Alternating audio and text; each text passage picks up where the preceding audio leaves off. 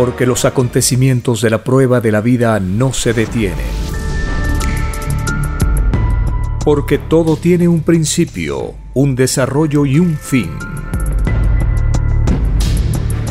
Presentamos Los últimos tiempos. Una gran oportunidad para cambiar nuestros destinos y la vida. El cambio de costumbres provocará la caída del sistema de vida, de las leyes del oro. Los acontecimientos le salen al encuentro a las criaturas. Una nueva revelación, escrita por el primogénito solar, Alfa y Omega, se extiende por el mundo. Ciencia celeste, nueva moral, filosofía común justicia divina. Los últimos tiempos.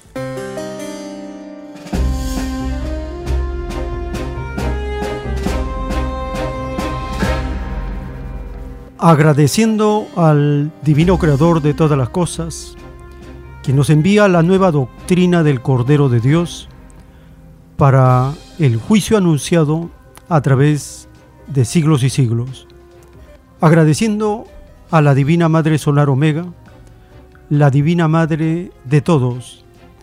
Ella se revela a los planetas en prueba de vida para consolar y alentar a todos los espíritus pensantes a considerar la vida como una prueba y al primogénito solar Cristo, el Hijo de Dios, quien nos recuerda que todos nosotros estamos disfrutando una vida en alianza con los elementos de la naturaleza y que ellos también participan en el divino juicio final. La revelación del Cordero de Dios no viene a perturbar al mundo, viene a juzgar al mundo. Por lo tanto, nadie puede llamarse a sorpresa porque anunciado está hace miles de años que en algún momento todos tendríamos que rendir cuentas de nuestros actos a Dios, ya sea en la vida presente o fuera de esta dimensión, ya sea en la tierra o en otro mundo, en este punto del universo o en cualquier lugar del cosmos, porque Dios está en todas partes. Si el Padre Eterno nos enseñó, por medio de sus mandamientos y escrituras, que Él es infinito, que está en todas partes, no se necesita los templos materiales, no se requiere la adoración material, porque Él está en nuestra mente, está en cada célula de nuestro cuerpo, está en cada neurona, en cada respiración, está en la parte visible e invisible. Está en lo que se puede ver y no se puede tocar. Está en aquello que se siente y no se ve. En todas partes. Si alguien piensa que estando en lo secreto nadie lo ve, se equivoca, porque el Divino Padre Eterno está también en el secreto, en los misterios, en los enigmas, en la ausencia, en la soledad, en todo está, porque Él permite que todo exista por su divina voluntad. Y su divina voluntad es que todos nosotros hagamos el trabajo, hagamos la tarea, la labor y las acciones que sean el resultado de nuestras manos, de nuestra mente, de nuestro cerebro, de nuestro espíritu. El Padre Eterno se complace cuando cada uno trabaja, estudia, se esfuerza hace sus deberes y por lo tanto tiene derechos ganados. Es la gran lección de los mandamientos. Cuando el Padre Eterno dice que hay que ganarse el pan con el sudor de la frente, nos está diciendo que Él no regala nada, que todo se logra con trabajo, con mérito, con esfuerzo espiritual, con nacer de nuevo, con reencarnaciones sin límite, porque siendo infinito nuestro Padre Celestial, una sola vida no basta, no alcanza para aprender cantidad de conocimientos que están en la naturaleza. Una sola vida ni siquiera alcanza para recorrer toda una ciudad. ¿Qué será todo un rebaño, una nación? Y mucho menos todo el planeta. Y los otros planetas y las galaxias no están ahí sin cumplir una razón o una causa de ser. Están allí porque el Divino Padre Eterno permite que otras inteligencias, otros seres pensantes, otros seres vivientes, conozcan esos planetas. El universo está infinitamente poblado de mundos, soles, galaxias, donde la vida está por todas partes, en todas las dimensiones, en todas las formas. Los terrícolas nunca hemos sido ni los primeros ni los únicos, y nunca lo seremos, porque antes que el Padre Eterno creara la tierra, ya había creado universos que ya no están. Y la eternidad abarca dimensiones y tiempos que escapan a cualquier concepción de todas las inteligencias del universo. Así de colosal, de gigantesco, de macroscópico, es la divina revelación que nos va enseñando y nos abre la mente para conocer la tierra, para recordar la alianza con los elementos de la naturaleza y para proyectarnos con las leyes sociales, la fe ilustrada y el cosmos infinito hacia una nueva dimensión de las sagradas escrituras.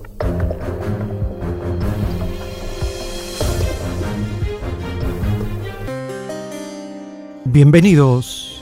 Un saludo a toda la familia con quienes compartimos esta nueva revelación del Cordero de Dios que nos recuerda que todos nosotros se supone que no sabemos de memoria las Sagradas Escrituras.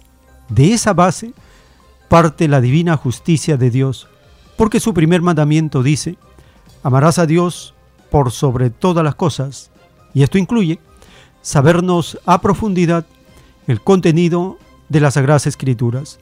¿Era posible? Sí.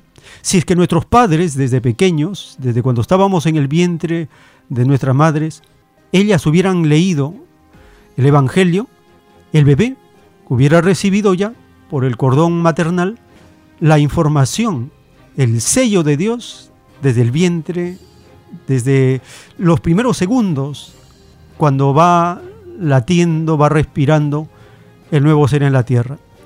Y así, siendo bebés, siendo niños, adolescentes, jóvenes, adultos, toda la vida, al final seríamos muy ilustrados en las Sagradas Escrituras y tendríamos virtudes muy avanzadas.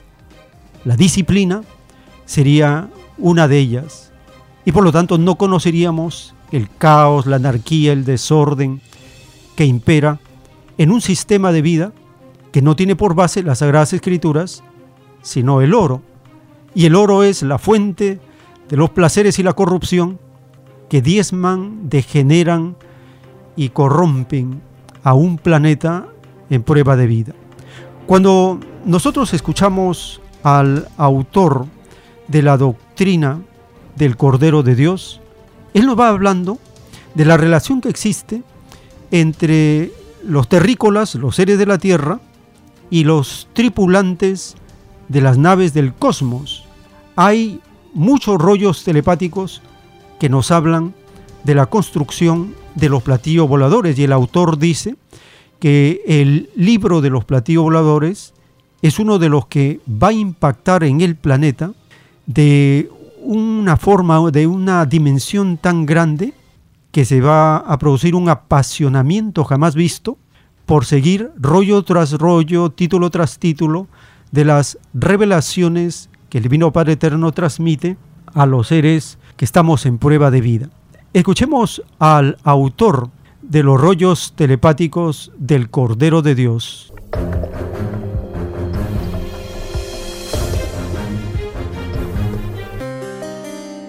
Entonces ellos actúan por jerarquías mentales. Ellos tienen poderes sobre los elementos, según la jerarquía del verbo solar. Entonces ellos mandan a los vientos, mandan a las aguas, conversan con los querubines de la materia. Es un poder que no tiene igual. Porque el hombre cuando hace un avión, es avión hasta que se haga tira. Ellos no, pues, ellos hacen un platillo y lo transforman a cuerpo celeste. Si quiere ver la diferencia. Y, los mismos elementos le avisan a ellos lo que está ocurriendo en la lejanía del cosmos. Los hechos que pasan, le avisan. Ellos son telepáticos con los elementos. Es maravillosa la construcción de los platillos. Esa es la primera obra que sale, construcción de los platillos voladores, dictado por el padre Jehová. Después sale el otro libro, eh, Origen de la, molécula. Después viene el libro Origen de los océanos, Origen del fuego, Origen de la gravedad, Origen de todo lo que existe. Por eso que esto no tiene fin. ¿Usted se inspira al dibujar? Eh, eh, no, aquí yo no hago esfuerzo. Una cosa, inspirarse es un pequeño esfuerzo mental. Aquí se recibe un dictado, en cualquier momento, a toda hora, sea día, sea noche. Entonces, es como que usted me está dictando. Y junto con el dictado, el padre me proyecta las escenas. Yo vivo siempre metido, permite meterme en una eh, como de película en colores. Y usted capta los mismos colores, todo. todo. Y esto se hace conversando con el padre. O sea que es algo así como una recepción que usted recibe. Sí, esto se llama telepatía viviente. Yo por la gracia de Dios no necesito rezar, a pesar que el rezo es un derecho de cada uno. Yo, yo no necesito rezar. No necesito esforzarme en lo que en lo que a ley humana se refiere. Esto es permanente. Y esto es lo más grandioso que le puede ocurrir a un ser. Ni yo sé hasta cuándo dura esto. Que lo de Dios no tiene límite. Los últimos tiempos.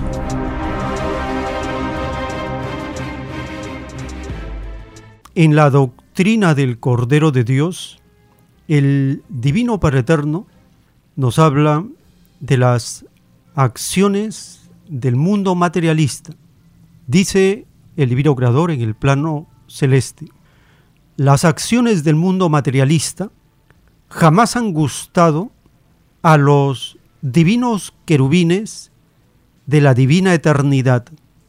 Son ellos, Hijo Divino, los divinamente encargados de resucitar toda carne, de la divina carne, cuyo espíritu no tenga nada de qué avergonzarse, sí, Hijo Divino.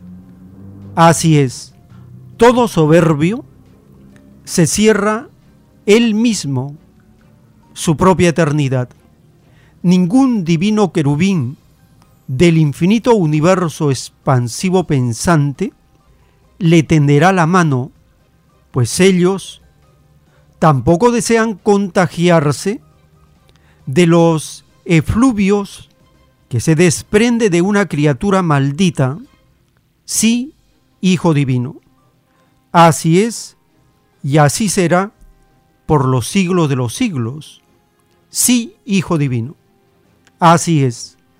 El divino Isaías lo dijo, multitud de muchos pueblos que gemirán pidiendo perdón, pidiendo clemencia, mas todo se cumplirá como divinamente fue anunciado por mis divinos profetas, pues ellos, Hijo Divino, también poseían la divina telepatía en diferente grado según la divina misión de cada uno.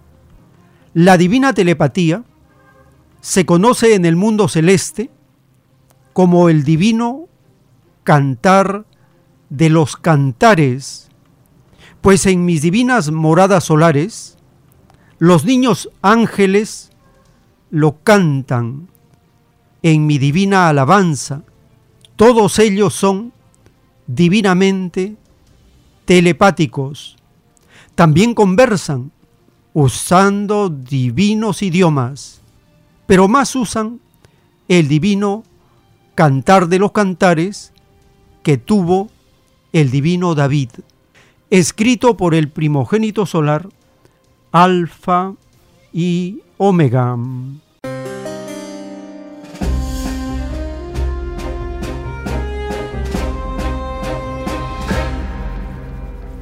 Divino Padre Eterno en su rollo telepático nos dice de la misión que tienen los profetas cuando ellos llaman la atención, señalan la desviación en la cual están los gobernantes que descarrían a los pueblos.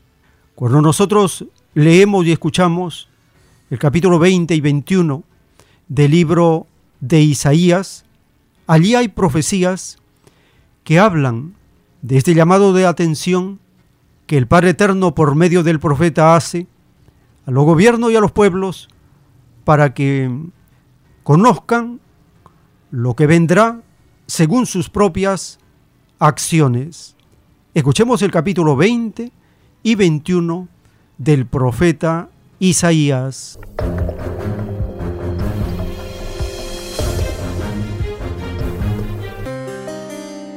Capítulo 20 El año en que el rey Sargón de Asiria envió a su comandante en jefe para que conquistara la ciudad filistea de Asdod, el Señor le dijo a Isaías, hijo de Amós, Quítate la ropa de tela áspera que has estado usando y también las sandalias.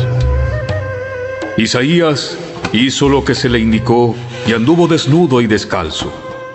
Entonces el Señor dijo, Mi siervo Isaías ha andado desnudo y descalzo durante los últimos tres años como señal, un símbolo de las terribles dificultades que haré caer sobre Egipto y Etiopía.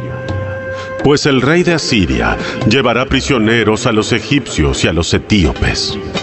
Los hará andar desnudos y descalzos, tanto jóvenes como ancianos, con las nalgas descubiertas para vergüenza de Egipto.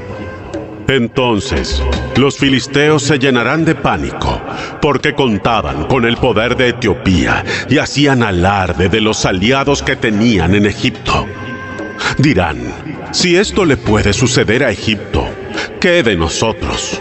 Contábamos con que Egipto nos protegiera del rey de Asiria. Capítulo 21 Este es el mensaje que recibí acerca de Babilonia, el desierto junto al mar.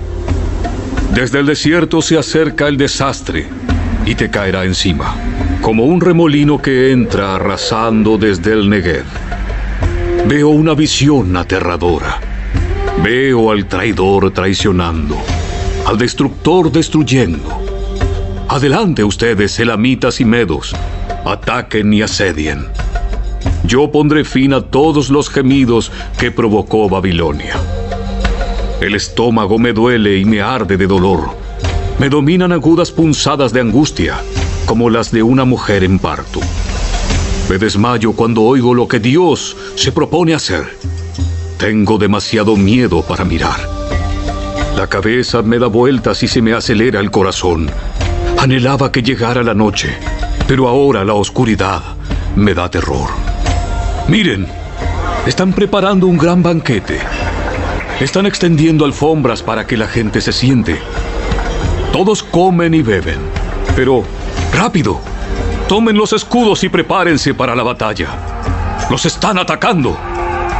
Mientras tanto, el Señor me dijo, Pon un centinela sobre la muralla de la ciudad, que advierta a gritos lo que ve. Deberá estar atento por carros de guerra tirados por un par de caballos y jinetes sobre burros y camellos. Que el centinela esté bien alerta. Luego el centinela gritó, Día tras día me he mantenido de pie sobre la torre de vigilancia, mi señor. Noche tras noche he permanecido en mi puesto. Y ahora, por fin, mire, ahí viene un hombre en un carro de guerra con un par de caballos. Entonces el centinela dijo, Ha caído Babilonia, ha caído. Todos los ídolos de Babilonia yacen en el suelo, hechos pedazos.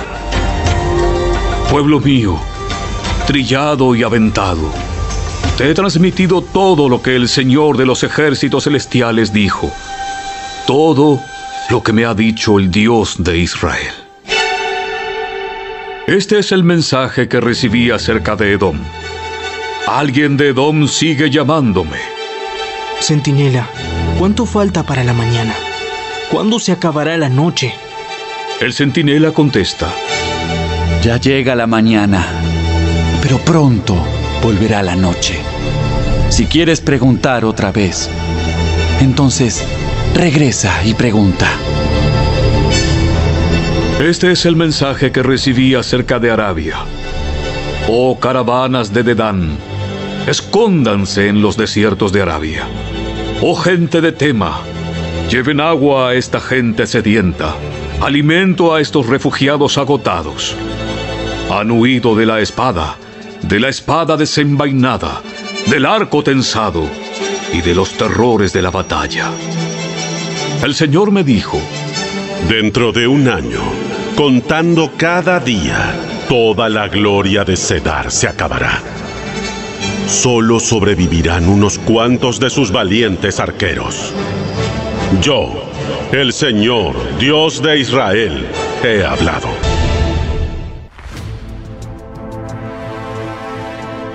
Los últimos tiempos.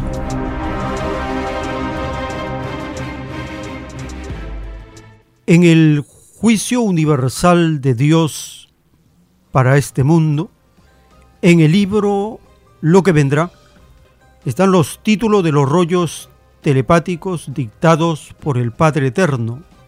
El título 1836 dice, todos los que participaron en pactos, reuniones, conferencias secretas en la prueba de la vida, ninguno entrará al reino de los cielos. Acusados serán delante del Padre de intrigantes contra el planeta Tierra por cada segundo vivido en secreto les corresponde vivir una existencia en las tinieblas, así como ellos intrigaron, así se intrigará contra ellos en otras existencias, en otros mundos.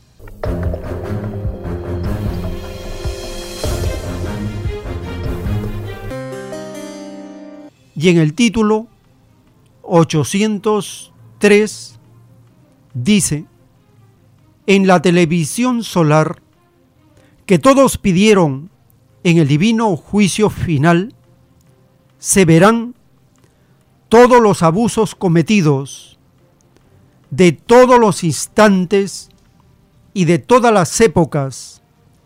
Se verán los robos, las violaciones, los asesinatos, los raptos, los engaños, los fusilamientos, los que fueron torturados, las conferencias secretas, las reuniones ocultas, etcétera, etcétera.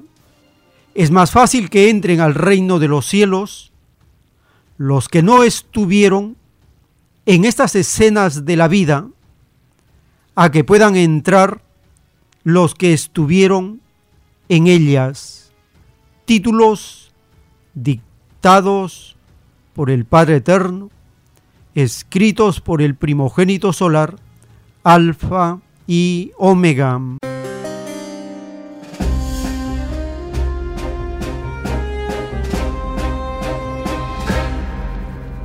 Estamos conociendo los veredictos y las sentencias para aquellos que participan en reuniones ocultas, reuniones secretas a puerta cerrada. Esto es común en todas las instituciones del capitalismo. Los gobiernos tienen esa demoníaca costumbre de hacer cosas en secreto, a espalda de los pueblos, y allí están todas las intrigas y conspiraciones para sojuzgar a los pueblos. Extrañamente, el Congreso aprobó una ley que impulsa la transparencia en el gobierno del rebaño de Perú. Escuchemos esta información.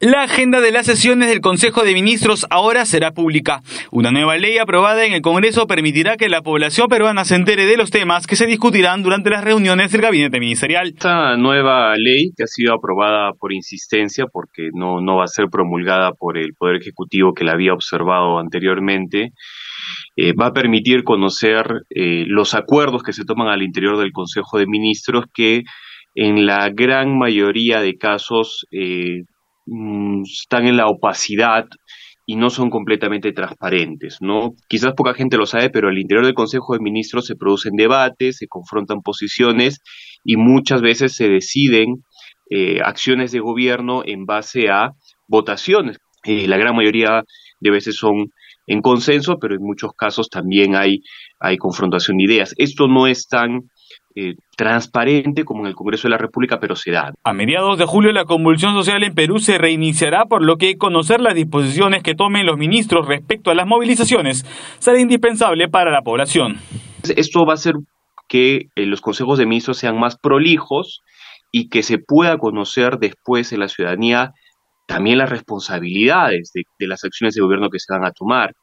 Eh, estamos a puertas de un julio eh, complicado porque se están eh, convocando movilizaciones para la tercera toma de Lima y va a ser fundamental, dependiendo de las decisiones que tome el gobierno de cómo eh, afrontar esta situación, si va a ser con una represión desmedida como sucedió anteriormente, estas actas que se publiquen van a permitir que se sepa cuáles son los ministros pues que finalmente van a tener la responsabilidad política de lo que pueda suceder ahí, ¿no? Si bien esta iniciativa del legislativo impulsa la transparencia en el gobierno, el Congreso continúa siendo criticado por otras de sus disposiciones, lo que incrementa su rechazo por parte de la ciudadanía. El Congreso hace cosas que van en contra de toda la opinión pública y las cámaras están mucho más enfocadas en las decisiones que está tomando el Congreso por copar distintas instituciones. La situación es cada vez más crítica, en un punto que no hemos tocado respecto a que el Congreso está constantemente tomando decisiones sobre otras instituciones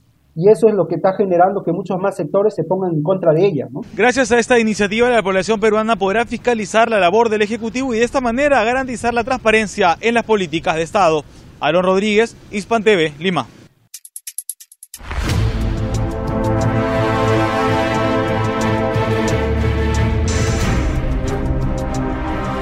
Los últimos tiempos.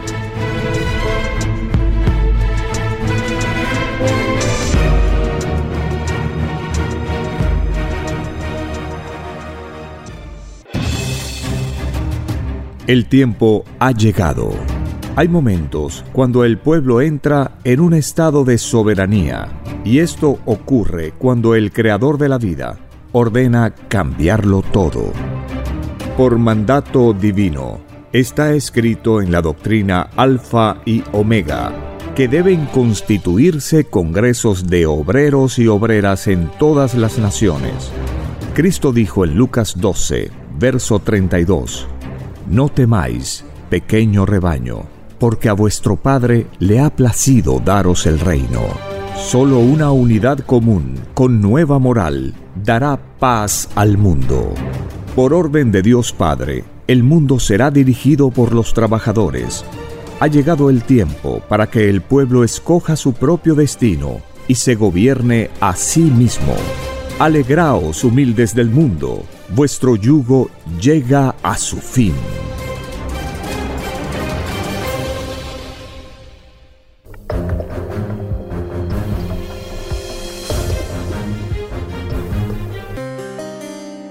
En las conversaciones telepáticas del Divino Padre Eterno con el primogénito solar, escritas en los rollos telepáticos, en un párrafo dice, sí hijito, así es, tal como lo piensas, los espíritus que pidieron la vida humana lo hicieron con un fin la lucha contra el demonio en cualesquiera de las formas que tendría su manifestación.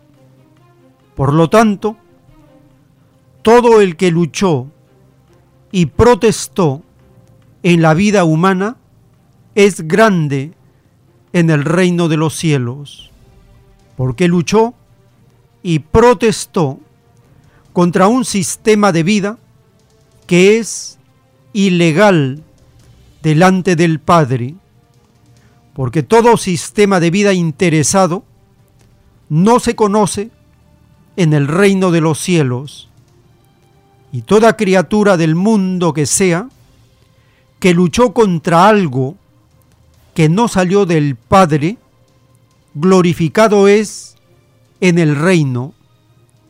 He aquí la caída del ilegal sistema de vida basado en el oro, sistema que no tomó en cuenta las escrituras del Padre, y basta no considerar al Padre para no ser reconocido en el reino de los cielos.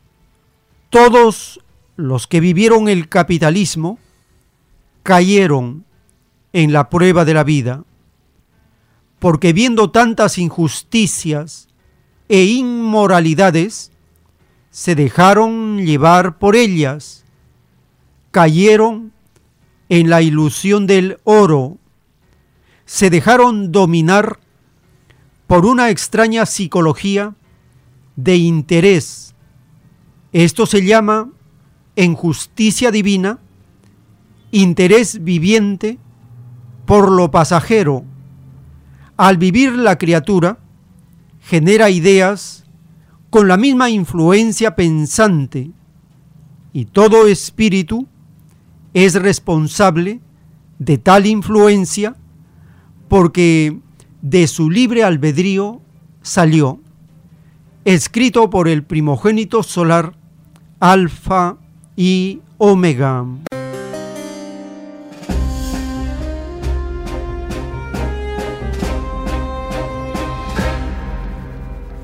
La revelación de la justicia divina para este mundo ensalza todos aquellos espíritus que luchan contra el demonio y éste tiene muchas formas para manifestarse. La actual forma se llama sistema de vida capitalista. Es la encarnación del mismo Satanás, el capitalismo. Son sinónimos en esta generación y en el futuro, sinónimo de demonio o Satanás es será capitalismo. Por lo tanto, el protestar, resistir a este Satanás da lugar a punto de luz y ser reconocido en el reino de Dios, porque no fue parte de la violación legalizada a los mandatos de Dios. En el rebaño de Perú, las protestas continúan contra Satanás, hecho gobierno de facto, hecho mafia que se burla, que asesina, que persigue a la población. Así es el demonio, soberbio, altanero, cínico, es propio de los seres cuyos efluvios son de las tinieblas. Y basta escucharlos para que uno reconozca que estos seres de las tinieblas están en una etapa de decadencia y agonía, porque el nivel de cinismo que tienen se nota a kilómetros. Es por eso que en el rebaño de Perú los espíritus que se dan cuenta protestan, luchan y resisten. Escuchemos la nota publicada. En ella se informa de la continuación sistemática progresiva de las luchas en el rebaño de Perú.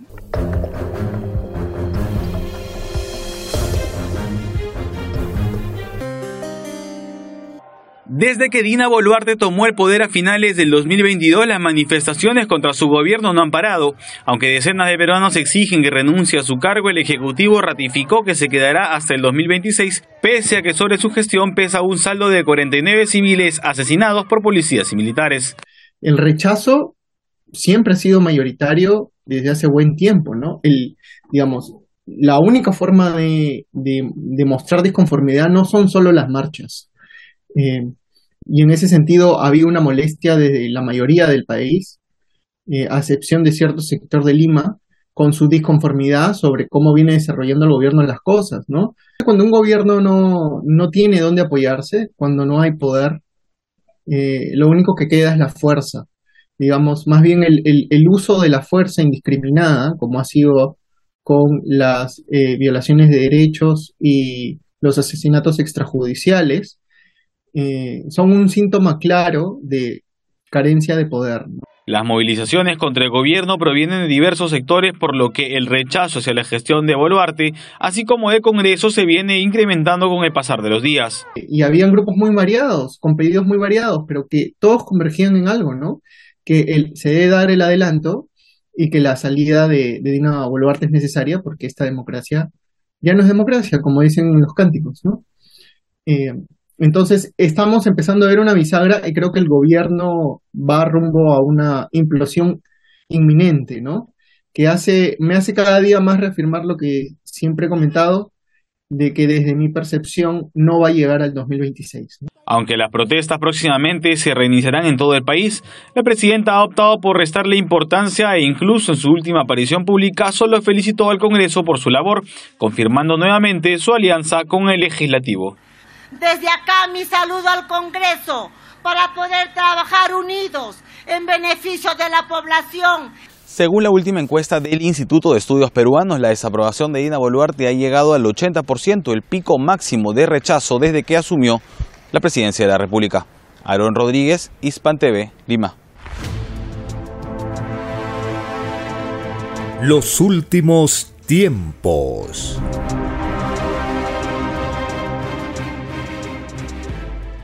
En el juicio intelectual de Dios para este mundo, en el libro Lo que vendrá, están los títulos de los planos celestes dictados por el Padre Eterno.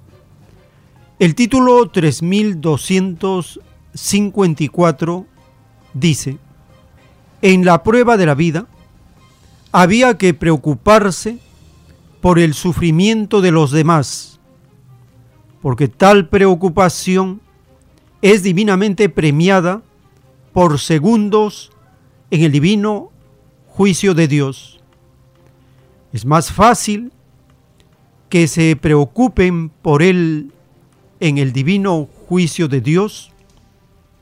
Uno, que se preocupó por otros en la prueba de la vida, a que se preocupen por Él.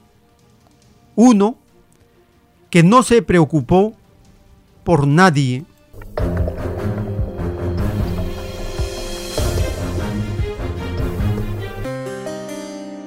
Y en el divino título 2030 dice, en la prueba de la vida surgieron muchas maneras de pensar tratándose de problemas comunes a todos los que mostraron indiferencia por los problemas que a todos afectaban, los tales no entrarán al reino de los cielos, ni serán resucitados a niños de 12 años de edad, cuando ellos mismos se lo pidan al Hijo de Dios.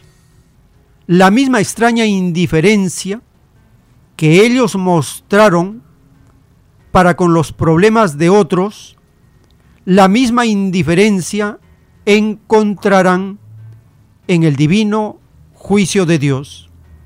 Es más fácil que sea premiado en el divino juicio de Dios uno que se preocupó y se interesó por los problemas de los demás, a que sea premiado uno que se dejó influenciar por una extraña indiferencia. Títulos dictados por el Divino Padre Eterno, escritos por el primogénito solar, Alfa y Omega.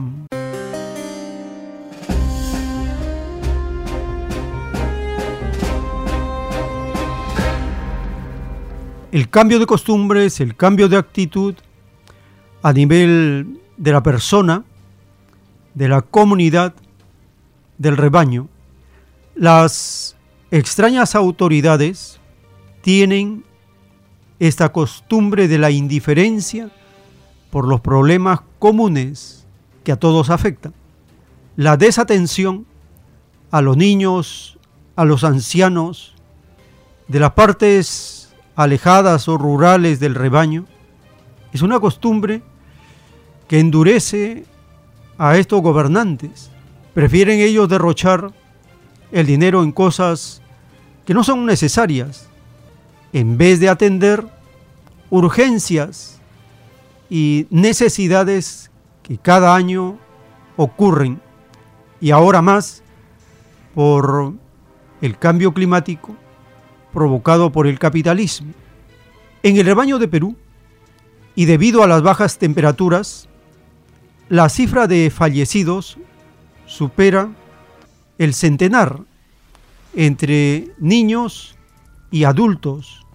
Escuchemos esta nota publicada por Telesur.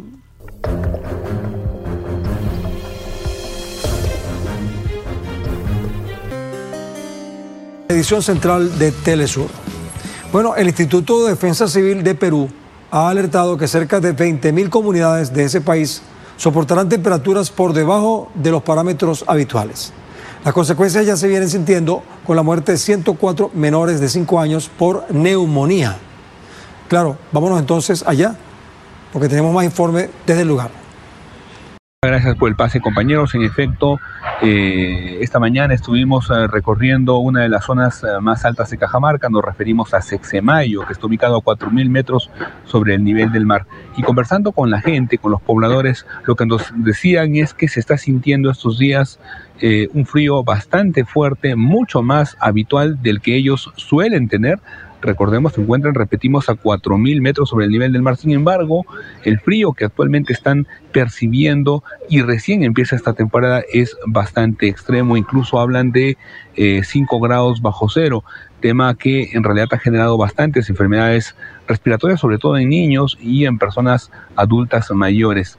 Esto eh, se agrava la situación que atraviesan estos pobladores que se encuentran en extrema pobreza, muchos de ellos inclusive sin una alimentación adecuada y con la falta de asistencia del sistema de salud. Ellos dicen, por ejemplo, que no llega alguna brigada que eh, pueda atender o asistir a aquellas personas que están en riesgo de caer en enfermedades respiratorias. Nosotros justamente para conocer la situación de Sexemayo y de todas las ciudades o de todas las zonas altoandinas sobre los 4.000 metros eh, en el Perú, hemos preparado la siguiente historia y la presentamos a continuación. Adelante.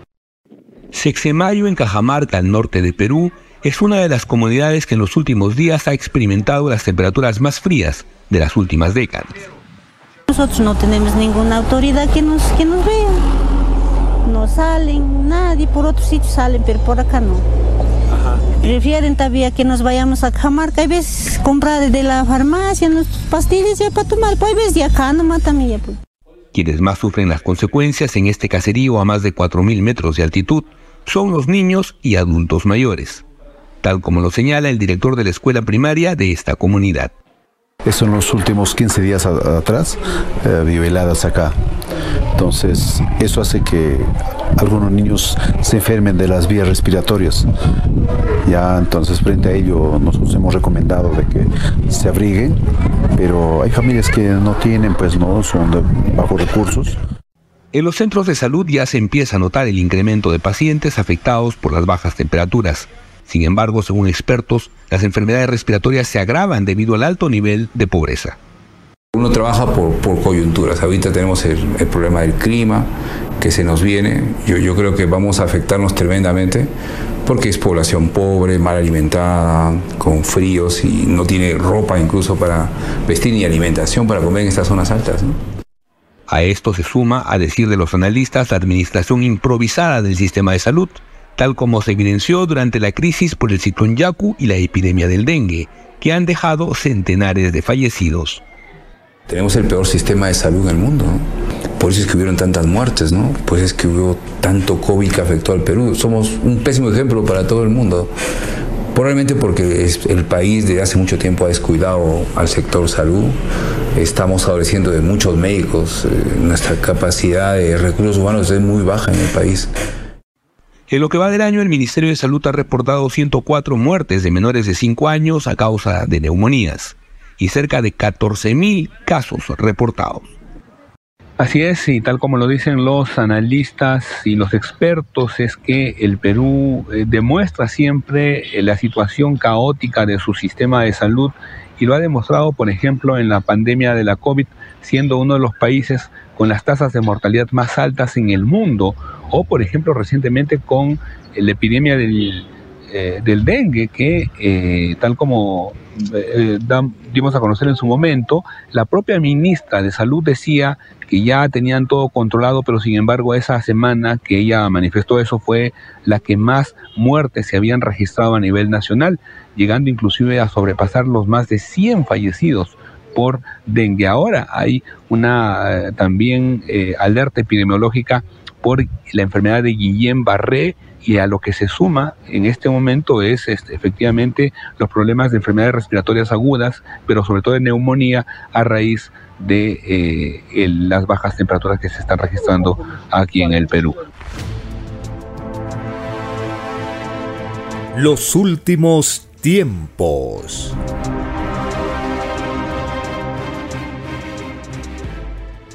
Le recordamos las actividades de los sábados en Vegetalia, Girón Camaná 344 en el Cercado de Lima. Desde las 5 de la tarde los estudios de las Escrituras y de la nueva revelación del Cordero de Dios. Solicite también volantes y folletos para su distribución gratuita. Hay un nuevo volante que estamos compartiendo. En él se anuncia que pueden escuchar los podcasts con la lectura de los 3.700 títulos de los rollos telepáticos y los primeros 140 rollos del Cordero de Dios. Y en el distrito de Lince, a partir del mediodía de lunes a sábado, puede acercarse también para solicitar los nuevos volantes y los folletos para su distribución gratuita, dando el aviso de la llegada de la revelación y que puedan con un solo clic leer en la página web todos los títulos y también los 300 rollos que están en el Perú. Todos los rollos están publicados en la página web. Muy bien, llegamos a un espacio para compartir sus opiniones, su participación, sus preguntas. Teléfonos en cabina 471 1898 681 1152 y al celular 934 407 166. Tenemos una comunicación Aló, su nombre, ¿de dónde se comunica? Eh, Francisco León de San Martín de Porres, hermano Joel. Adelante, hermano, le escuchamos. Sí, este, en cuanto a este gobierno, ¿no? Eh, se ve claramente que es una dictadura. Eh, los gobernantes prácticamente todos los días se burlan del pueblo. Ya no hablan de ningún, ¿qué le puedo decir? Este, adelanto de elecciones mucho menos hablan de asamblea constituyente y cambio de constitución. El Congreso es el que está haciendo las veces de asamblea constituyente, es una prerrogativa que a ellos no les corresponde, eso le corresponde al pueblo a través de una asamblea por sus representantes legítimamente elegidos. Entonces, vemos que entre el Congreso y el Ejecutivo, en complicidad por supuesto del Poder Judicial, Estos tres órganos del Estado, en verdad, son como una mafia bien coordinada y han secuestrado eh, la, la, democracia y la manipulan a su regalado antojo. Fíjese, eh, en cuanto a los medios de comunicación, el Instituto Nacional de Radio Televisión del Perú, que es del Estado, prácticamente ha sido barrido de todo el personal que no le es afín al gobierno. Ellos dicen el diálogo abierto, pero este medio de comunicación jamás ha abierto los teléfonos para que el pueblo eh, se pronuncie, ¿no? De sus quejas, haga sus reclamos. Solamente una cúpula del gobierno eh, de turno es la que maneja a este a este medio estatal, ¿no? Que hace proselitismo a su favor. En cuanto a los problemas de salud, ya creo que la semana pasada, antepasada, le dije que, bueno, a ellos no les interesa. Ellos, inclusive, eh, están, son como unos genocidas, porque eh, evitan el dar o facilitar medicamentos básicos a los adultos mayores, ¿no? Y incluso a la población. Se habla que el paracetamol está escaseando y hay este, una entidad anexa al Ministerio de Salud que se llama Centro Nacional de Estratégicos en Salud. Tan pomposo nombre para que hace tres meses anunciaban la falta de, algunos medicamentos y hasta ahora no existe. Ahí está la incapacidad, ¿no? La desidia, el desinterés por la salud del pueblo. Muy agradecido. Gracias, hermano, por su participación. Tenemos un nuevo contacto. Aló, su nombre, ¿de dónde se comunica? Buenos días, Pedro Paz de Ica. Adelante, hermano, le escuchamos. A propósito de la lucha, la protesta, el reclamo que se está dando aquí en el Perú y en todo el mundo también, en el libro de Sirácides, llamado también Eclesiástico, capítulo 4, verso 9, podemos leer, lucha hasta la muerte por la verdad y el Señor luchará por ti.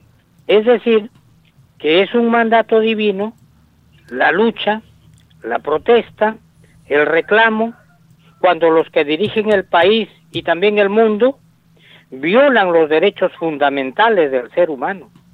Derechos como por ejemplo en vivir en igualdad, con justicia, el derecho a conocer la verdad, el derecho a la libertad, el derecho a una vida digna, el derecho a una educación y salud de calidad, incluso el derecho a tener una alimentación sana, natural y orgánica.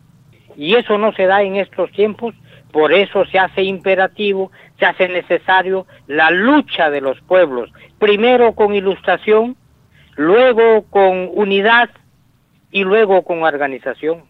En la segunda carta a los Corintios capítulo 6 verso 7 leemos, en nosotros está la verdad y la fuerza de Dios.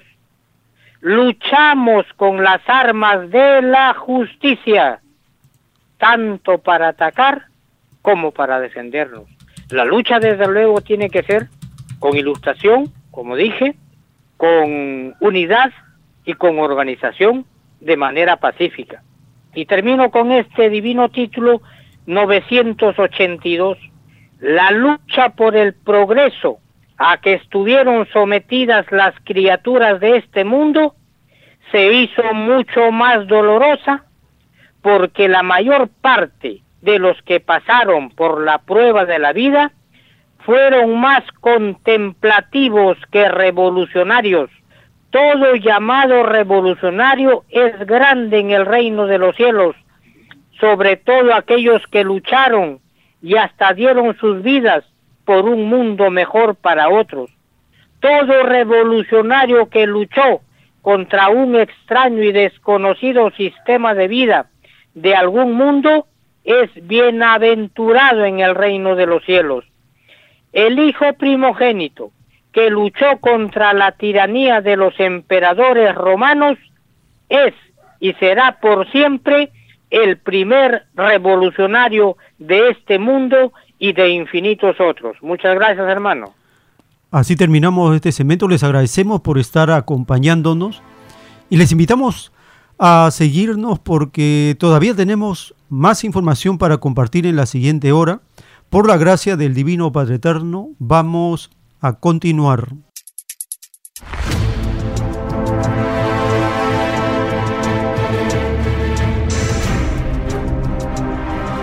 Los últimos tiempos.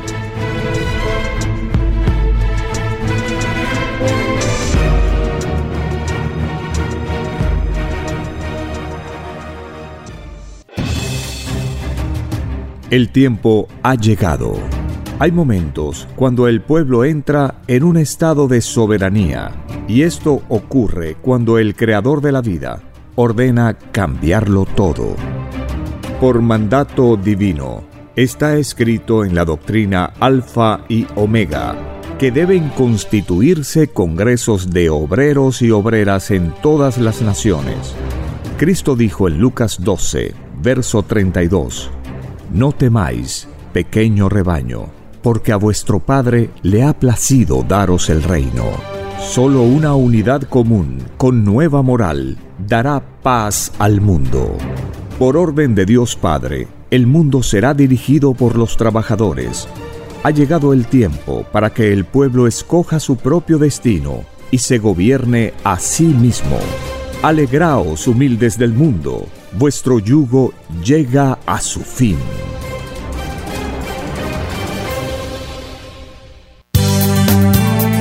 Es Radio Cielo, una nueva era de la radio en el Perú.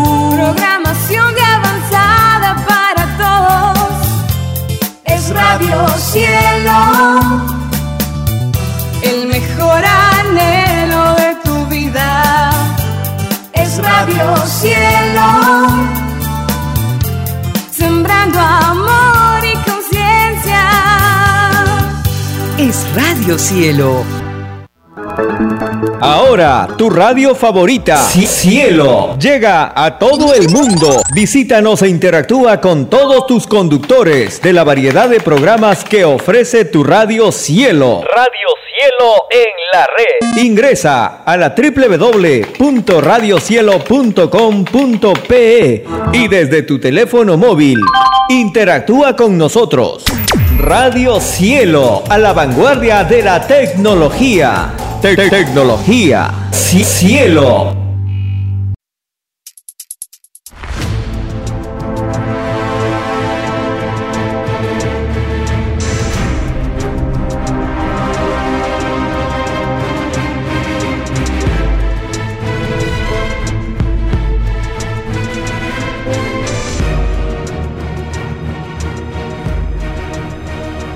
Porque los acontecimientos de la prueba de la vida no se detienen.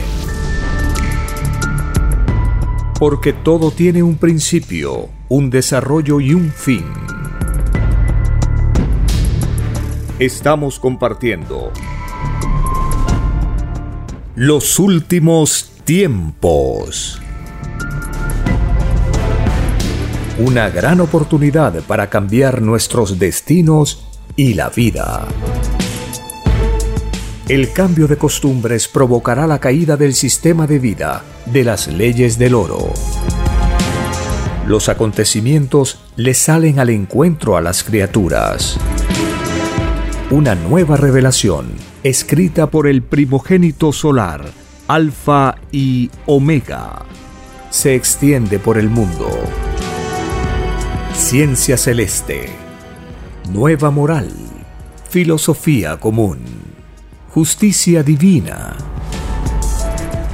Los últimos tiempos.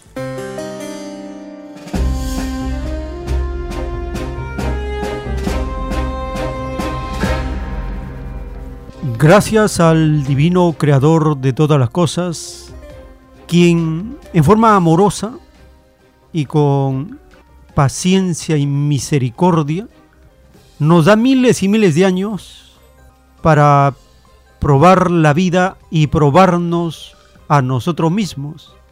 Gracias a la Divina Madre Solar Omega, quien con su divina sabiduría guía a los mundos en prueba de vida, y al primogénito solar Cristo, quien por su infinita fe pidió al Padre Eterno venir a este planeta, a este planeta microscópico, este polvito perdido en las inmensidades del universo poblado, pidió al Padre Eterno venir a enseñarnos una nueva forma de vivir y una nueva doctrina, porque está escrito en el Evangelio que cada uno lleve su cruz, y no hay cruz mayor que la que ha nacido de los propios actos del Espíritu.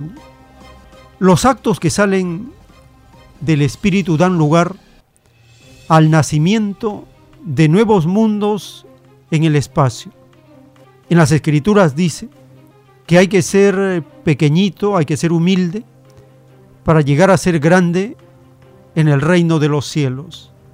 Nadie fue grande si primero no ha sido pequeño, microscópico. Esa es la ley universal. Es la ley suprema de la economía de Dios. De una microscópica idea saca un colosal universo.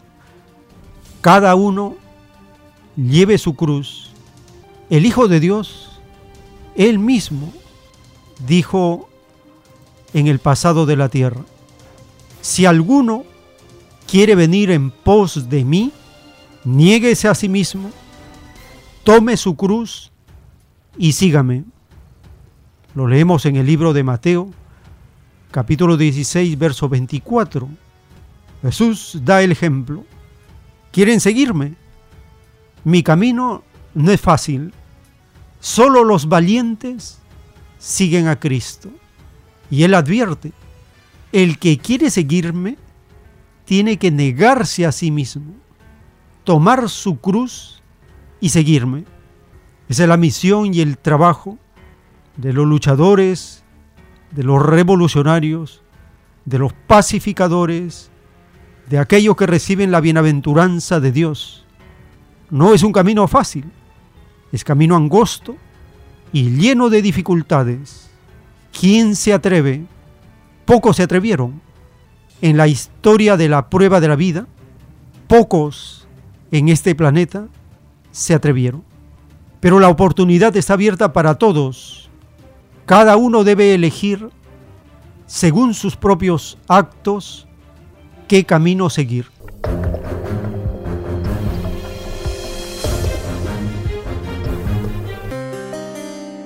Cuando nosotros escuchamos al autor de la doctrina del Cordero de Dios hablarnos que Él tiene una cruz y explicar el significado de la cruz, también nos habla de cómo los espíritus en el universo se multiplican por gemelos, trillizos, etc. Para explicarnos que nadie es único. Escuchemos al autor porque la cruz que él usaba, también muchos de los que estudian la nueva doctrina tienen una réplica de esa cruz como un símbolo que está mencionado en las escrituras y también en la nueva revelación. Es la cruz sola sin el Cristo clavado, porque el Cristo clavado representa la obra del anticristo, de los asesinos del Hijo de Dios. En cambio, la cruz sola representa el más grande sacrificio que hizo Cristo por toda la humanidad. Escuchemos al autor de la escritura telepática.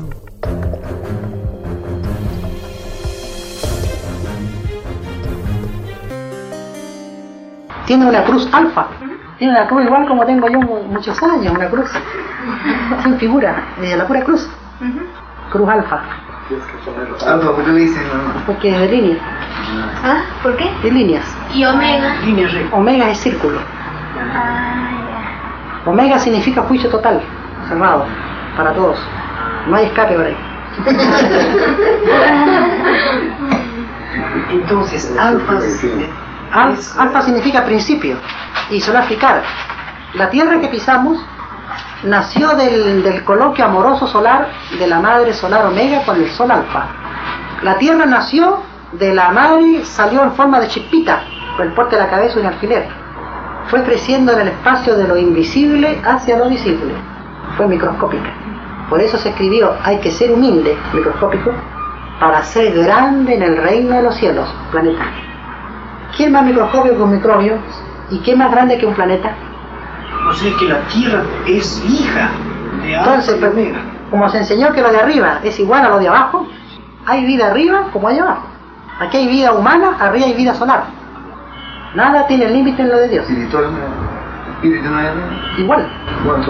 Y en grado que escapa la mente. Basta pensar en una cosa y esa cosa ya existe en forma de universo, con sus leyes propias, con sus planetas, sus soles, sus galaxias. Eso significa infinito de Dios. Y como nadie es único, en el cosmos existen infinitos, igual a cada uno. Igual a usted, igual a ella, igual a todos. Porque nadie es único. O sea, cada vez hay acá mismo el mundo es igualito a uno que se equivoca como yo te han visto y se piensa mentido, sí, pero igualito así con lentes todo yo no he sido. Después usted se va a encontrar con un montón de Susanas. Sí, pues no, ahora Se van a abrazar las Susanas cósmicas ya. Va a tener acá porque me muere calor. Susana la cósmica. Susana la cósmica. Los últimos tiempos.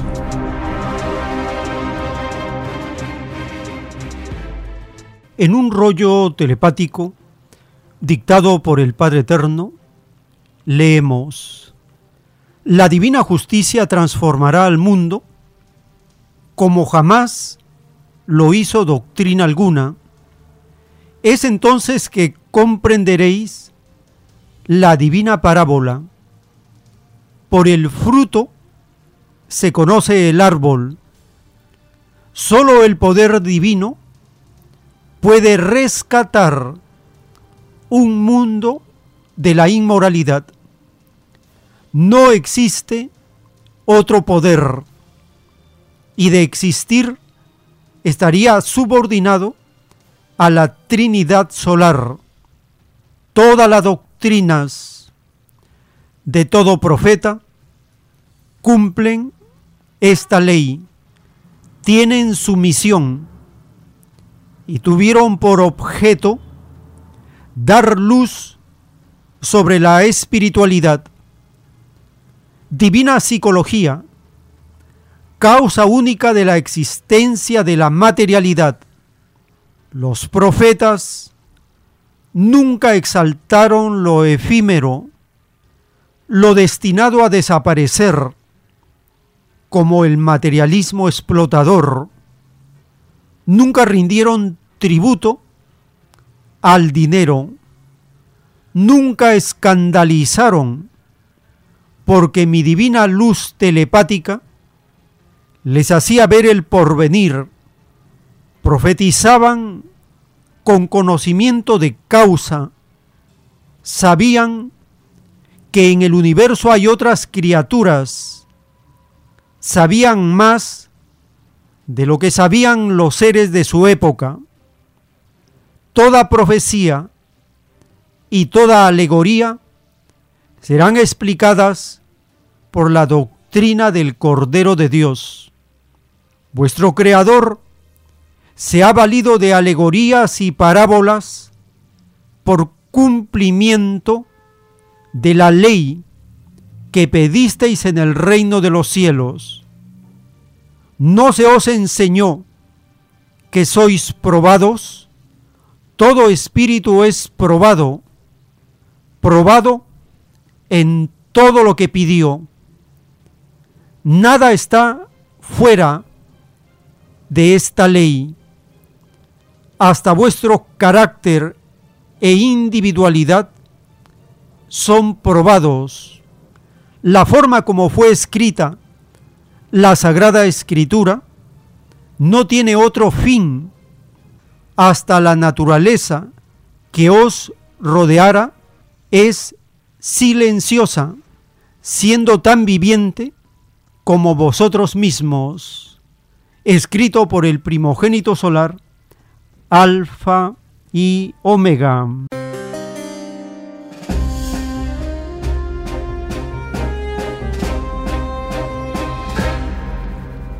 Estamos conociendo cómo el Divino Padre Eterno, en revelación telepática con los profetas, le hace cumplir su misión de avisar, advertir, alertar, educar, orientar, prevenir al gobierno y a los pueblos. En el capítulo 22 del libro del profeta Isaías encontramos dos secciones principales. Una profecía sobre Jerusalén y una profecía sobre un individuo llamado Sepna. Los versos del 1 al 14, en esta primera sección, el profeta da una visión del juicio de Dios sobre Jerusalén, llamada también Valle de la Visión. La ciudad está llena de conmoción y los enemigos se acercan. A pesar de la inminente amenaza de destrucción, la gente de Jerusalén celebra y se deleita, lo cual demuestra su ignorancia y negligencia de la gravedad de la situación. El profeta Isaías reprende este comportamiento advirtiéndoles de la desgracia que se avecina por su indiferencia y falta de arrepentimiento.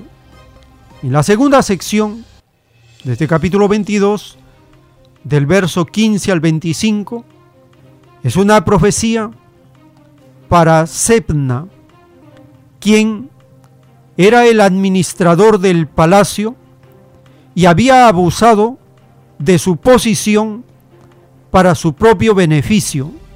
Dios declara que Sepna será destituido de su posición y que Eliasín, hijo de Hilcías, lo va a reemplazar. Eliasín es descrito como un servidor fiel que llevará la llave de la casa de David. Es decir, tendrá autoridad real, pero también se predice que él y su familia caerán, indicando que ninguna posición terrenal es segura sin la justicia y la fidelidad a Dios. Este capítulo 22 del profeta Isaías muestra lo justo del juicio de Dios contra la infidelidad, la indiferencia y el abuso de poder, tanto a nivel colectivo como individual. Este profeta, cuando advierte a un pueblo, es como si estuviera advirtiendo al gobierno de turno, a las autoridades y a la población, porque la profecía traspasa épocas, tiempos y se repite, porque la naturaleza y los individuos hemos pedido ser probados en un planeta frente a un sistema de vida que es el mismo desde los faraones hasta el imperialismo norteamericano. Escuchemos el capítulo 22 del profeta Isaías.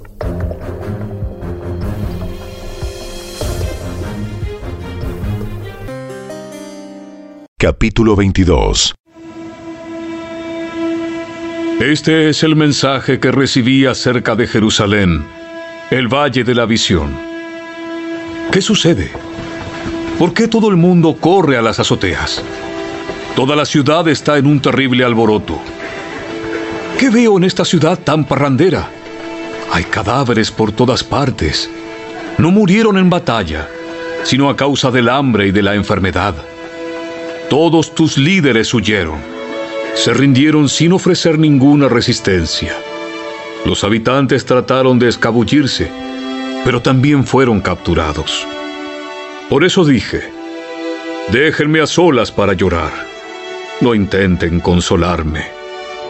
Déjenme llorar por mi pueblo mientras presencio su destrucción. Oh, qué día de derrota tan aplastante. Qué día de confusión y de terror enviado por el Señor, el Señor de los ejércitos celestiales sobre el valle de la visión. Las murallas de Jerusalén han sido derribadas y gritos de muerte resuenan desde las laderas de los montes. Los elamitas son los arqueros. Están en sus carros de guerra con los conductores. Los hombres de Kir sostienen los escudos. Los carros de guerra llenan tus hermosos valles, y los conductores de los carros irrumpen por tus puertas. Judá ha sido despojado de sus defensas. Ustedes corren al arsenal a buscar sus armas. Inspeccionan las brechas en las murallas de Jerusalén. Almacenan agua en la cisterna de abajo. Recorren las casas y derriban algunas para tomar las piedras y reforzar las murallas. Entre las murallas de la ciudad, construyen un estanque para el agua de la cisterna vieja. Sin embargo, nunca piden ayuda a aquel que hizo todo esto. Nunca tuvieron en cuenta a aquel que lo planificó hace mucho tiempo.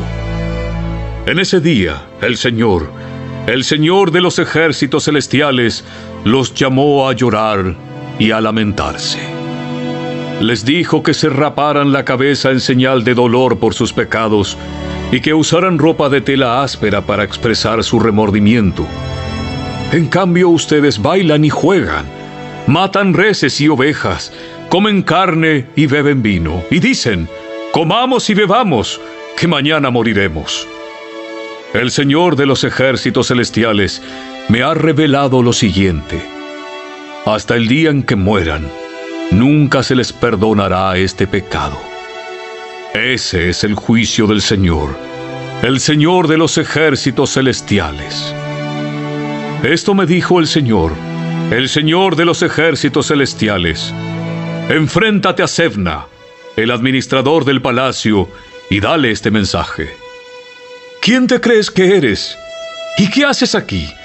Construyéndote una hermosa sepultura un monumento en lo alto de la roca?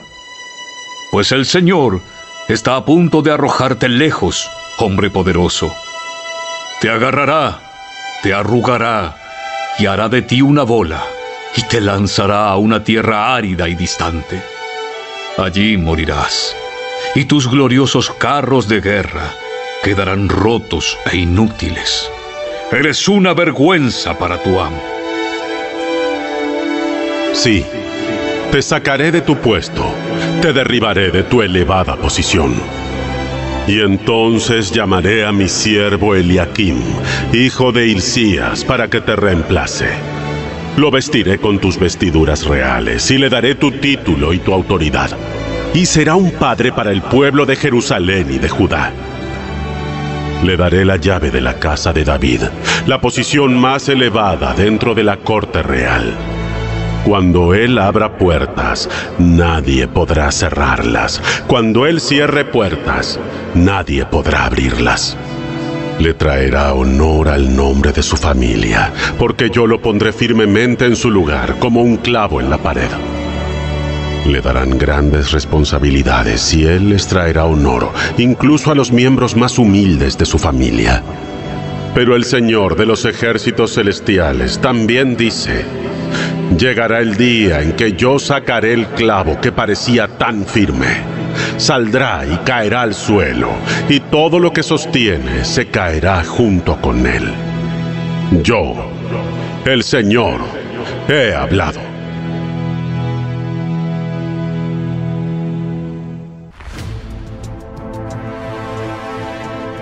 Los últimos tiempos.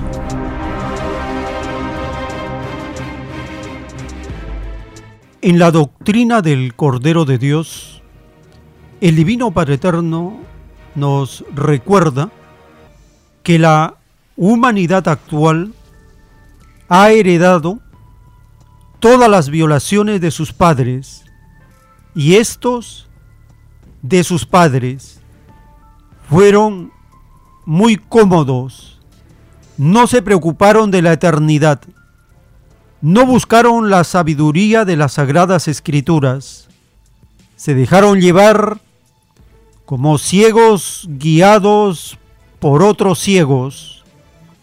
La violación de mis divinos mandamientos se llama materialismo.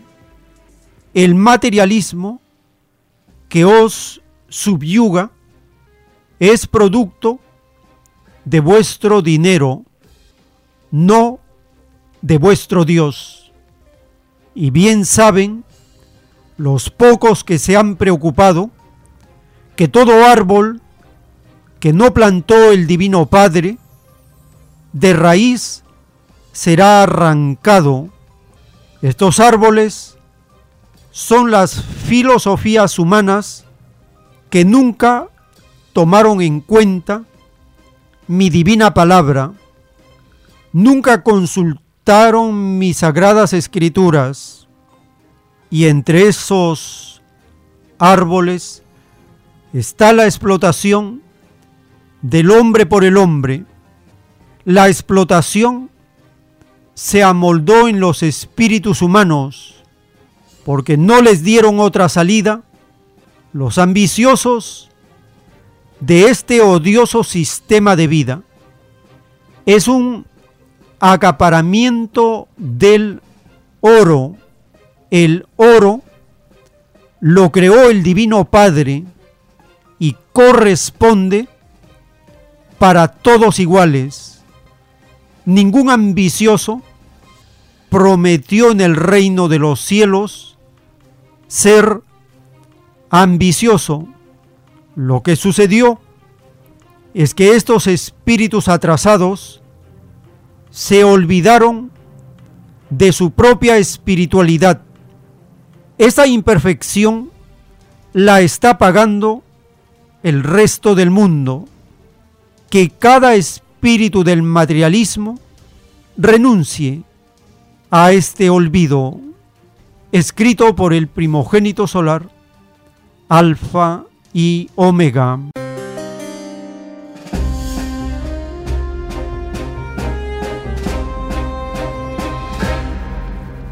El oro lo creó el Divino Padre y corresponde para todos iguales. El oro, la plata, los metales preciosos, las riquezas naturales, todo lo creó el Divino Padre y corresponde para todos iguales. El capitalismo, un odioso sistema de vida, quiere y lo acapara todo. Ahora quiere acaparar el litio en los rebaños donde se encuentra esta riqueza natural que corresponde para todos por igual. Las informaciones recientes mencionan de un acuerdo firmado del rebaño de Bolivia con los rebaños de China y Rusia para la producción de litio. Escuchemos esta información.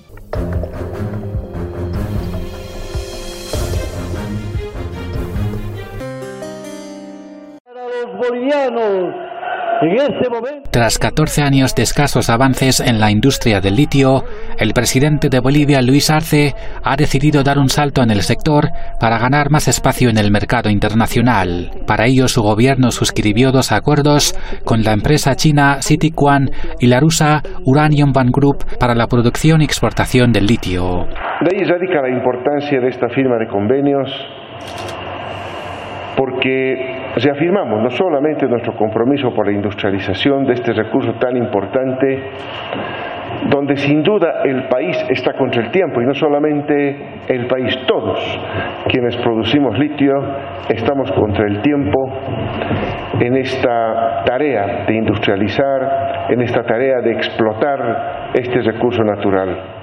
Las dos empresas invertirán 1.400 millones de dólares para la construcción de dos plantas para la exportación de 50.000 toneladas anuales de litio a partir del 2025 en los salares de Pastos Grandes al sureste de Bolivia. Los convenios se suman al firmado en enero pasado con otra empresa china que se comprometió a invertir otros 1.400 millones de dólares en el sector.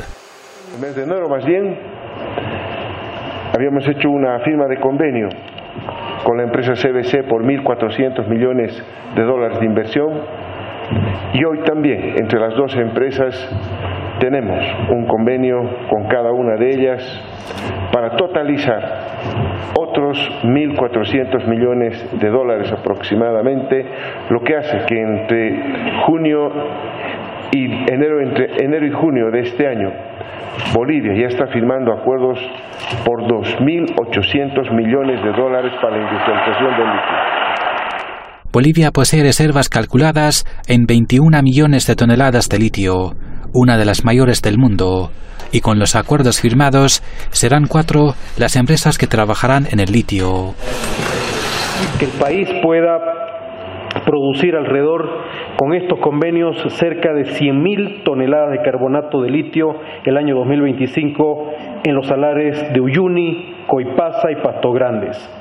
La presencia de empresas chinas y rusas en el sector del litio de Bolivia ha despertado la inquietud de Estados Unidos, que anteriormente no ocultó su preocupación. A su vez, el presidente Arce denunció en marzo pasado que el litio de Bolivia está amenazado por la derecha internacional. Pajit Joradari, Espanta Noticias.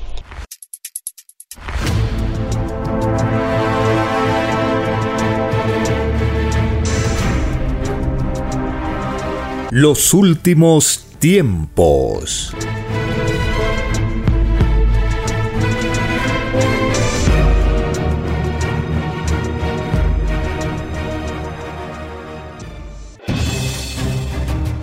El tiempo ha llegado. Hay momentos cuando el pueblo entra en un estado de soberanía, y esto ocurre cuando el Creador de la vida ordena cambiarlo todo por mandato divino. Está escrito en la doctrina Alfa y Omega que deben constituirse congresos de obreros y obreras en todas las naciones. Cristo dijo en Lucas 12, verso 32, No temáis, pequeño rebaño, porque a vuestro Padre le ha placido daros el reino. Solo una unidad común, con nueva moral, dará paz al mundo. Por orden de Dios Padre, el mundo será dirigido por los trabajadores. Ha llegado el tiempo para que el pueblo escoja su propio destino y se gobierne a sí mismo. Alegraos, humildes del mundo, vuestro yugo llega a su fin.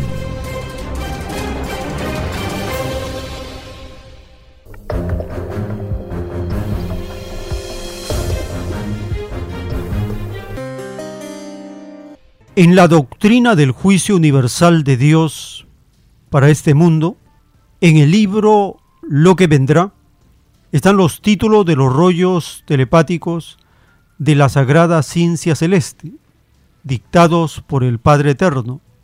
El título 2248 dice, cuando el Divino Padre Jehová advirtió a Adán y a Eva de que no probaran del árbol de la ciencia del bien fue una divina advertencia para sus herencias, porque los hombres del porvenir crearían una ciencia salida de leyes desiguales, y todo producto de lo desigual es extraño producto, y siendo extraño, sus autores no entran al reino de los cielos. La ciencia del bien corresponde a la ciencia de la bestia, que para lograrla se tomó el extraño libertinaje de explotar a otros. Ni los creadores de la bestia, ni los que proclamaron ni los que los proclamaron en la prueba de la vida, ninguno entrará al reino de los cielos, porque es más fácil que entre al reino de Dios el que pensó que lo justo estaba en lo igualitario y no en lo desigual. Y el título 2189 dice, es más fácil que entren al reino de los cielos aquellos seres que pertenecieron a naciones cuyos mandatarios no prefirieron el dinero de la bestia, porque más infinito mérito tiene ante Dios lo que fue creado por sí mismo, los ciegos guías de ciegos fueron los que siendo guías de naciones las endeudaron y las guiaron por un destino cómodo, pero sin mérito propio, porque todo era prestado. Los ciegos, guías de ciegos, desvirtuaron las sensaciones y el pensar de sus propios pueblos, porque los alejaron del ideal de valerse por sí mismos. Por culpa de los ciegos guías de ciegos, las llamadas naciones no entran al reino de los cielos, escrito por el primogénito solar, Alfa y Omega.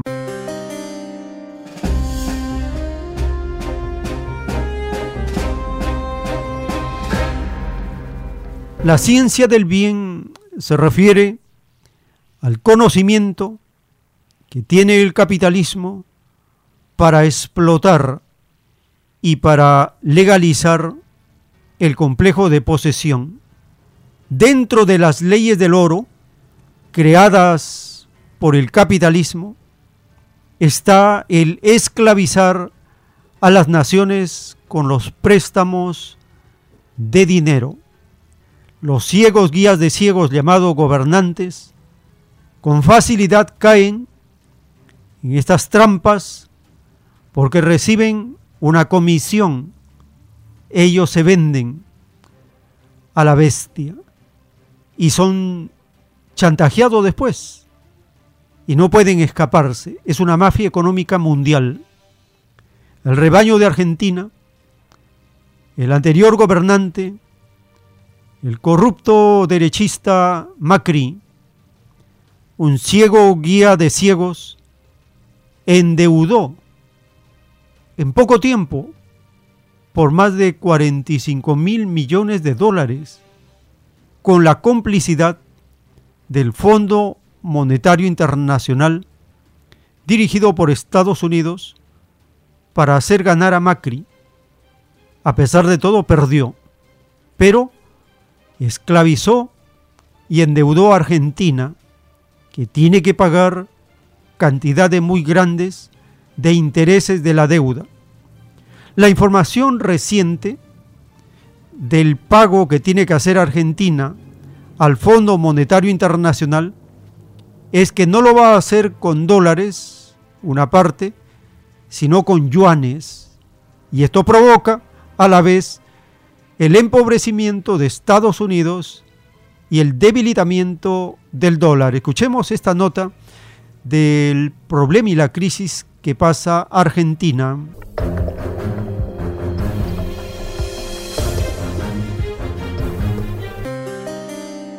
Argentina liquida la cuota de su deuda con el Fondo Monetario Internacional, con parte de sus reservas en el organismo financiero por un lado y con una cantidad de yuanes, la moneda china, por otro.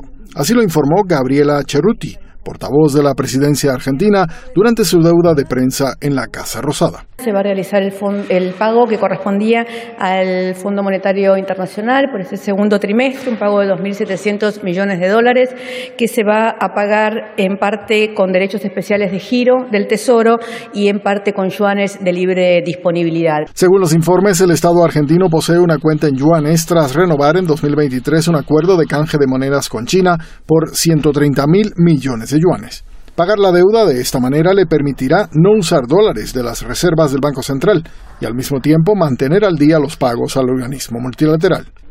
Con esto se hace un pago que cumple con lo que habría que había acordado con el Fondo Monetario y al mismo tiempo no van a utilizarse reservas ni ponerse en riesgo la acumulación de reservas del Banco Central. En otra parte de sus declaraciones, la funcionaria argentina resaltó además los dos préstamos otorgados por el Banco Mundial al país latinoamericano uno del Banco Mundial por 900 millones de pesos para salud, infraestructura y energía y uno de 350 millones de dólares, perdón, los de dólares también del Banco Mundial para la creación de centros ambientales, estos últimos de parte de el BID. La portavoz del gobierno también habló sobre la situación económica del país, celebró el crecimiento de empleo y la caída de la tasa de desocupación y aseguró que Argentina está en la senda de la estabilización y el crecimiento.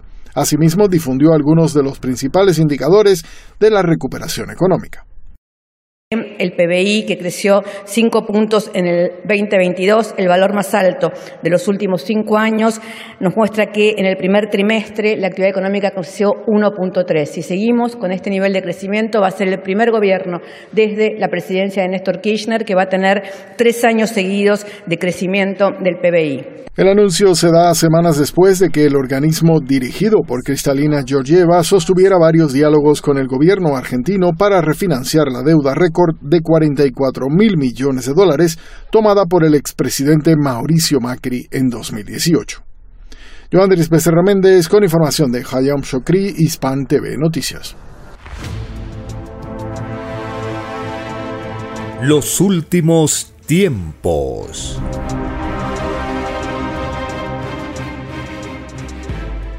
En el juicio intelectual de Dios para este mundo, en el libro Lo que vendrá, están los títulos de la escritura telepática dictada por el Padre Eterno. El título 1170 dice, los llamados periodistas, surgidos en el extraño sistema de vida, salido de las extrañas leyes del oro, que sabiendo que ciertas noticias contenían inmoralidad y siempre las dieron a conocer, sobre ellos cae condena, porque serán acusados en el juicio final de complicidad con el demonio de la inmoralidad y de corromper mediante extrañas informaciones a millones y millones de hijos del Padre. A los llamados periodistas se les descontará letra por letra contenidas en sus informes inmorales cada letra les equivale a vivir una existencia fuera del reino de los cielos.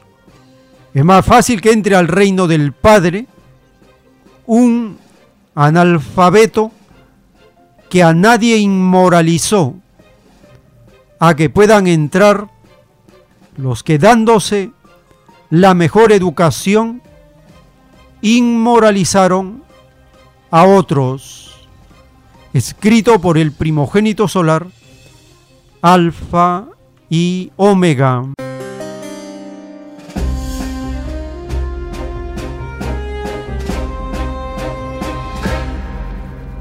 Cuando Cristo dijo, y conoceréis la verdad, y la verdad os hará libres, nos estaba advirtiendo previniendo de una época tan grande de mentiras legalizadas. Vivimos en medio de noticias falsas 24 horas del día, informaciones fuera de la realidad. Se falsea la verdad, se falsea la realidad. Nuestro trabajo es verificar la verdad, verificar la realidad. Es por eso que nos cuidamos de transmitir informaciones que tengan fuentes reconocidas y no transmitimos rumores, noticias falsas, desinformación, porque nuestro fundamento son las sagradas escrituras y la divina revelación. Ese es el alfa y la omega de toda la verdad. En base a este fundamento, nosotros miramos, observamos todo. Dentro de ese todo están los medios de comunicación, las redes sociales. Nosotros utilizamos medios de comunicación, redes sociales, para compartir la revelación, las escrituras, las luchas sociales, el cosmos infinito. La bestia capitalista, el demonio que miente porque su naturaleza es mentir, como lo señaló Cristo. Cristo dijo, tú eres hijo del diablo, padre de la mentira, y toda palabra que sale de tu boca es mentira. El capitalismo es esa mentira legalizada y quiere tener un control regular las redes sociales. Es cierto que ellos como propietarios de las redes sociales censuran, bloquean, imponen sus normas, pero a pesar de ello, siempre la población, con su ingenio, se va escapando o encuentra salidas que burlan esa censura.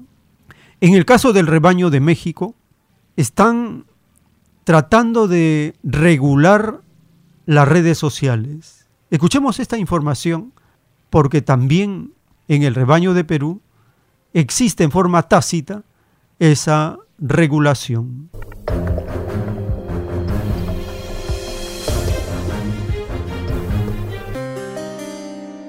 En el Senado de México inauguraron las mesas de trabajo del Parlamento abierto sobre derechos digitales, con la presentación de un decálogo en esa materia.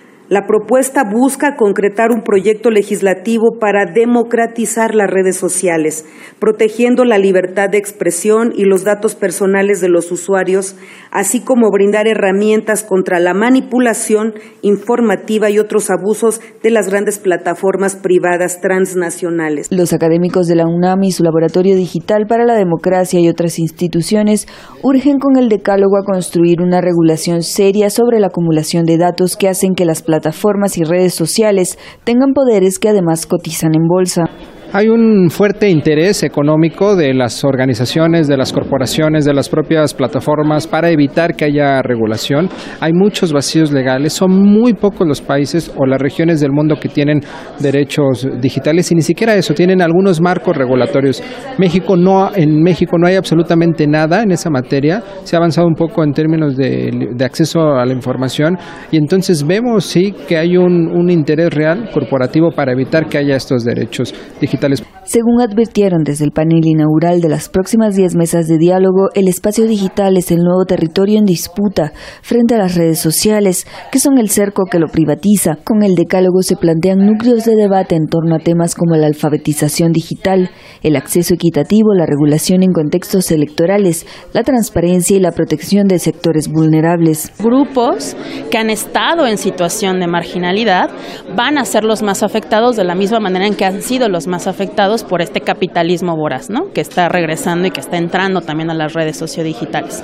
Hay varios académicos que le llaman tecnocapitalismo, que le llaman capitalismo de vigilancia, capitalismo cognitivo, capitalismo de datos, y es muy importante que desde el área académica y desde el área activista ponderemos a estas personas y los pongamos también al centro y saber que esos derechos no tienen que ser vulnerados. El Decálogo espera ser un punto de partida para el debate sobre derechos humanos en espacios digitales que se llevará a cabo en el Senado antes del inicio del próximo periodo legislativo.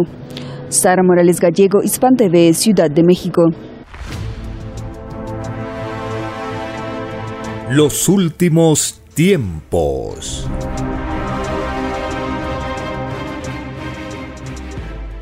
En la doctrina del Cordero de Dios, en el libro Lo que vendrá, leemos los títulos dictados por el Padre Eterno de la ciencia celeste.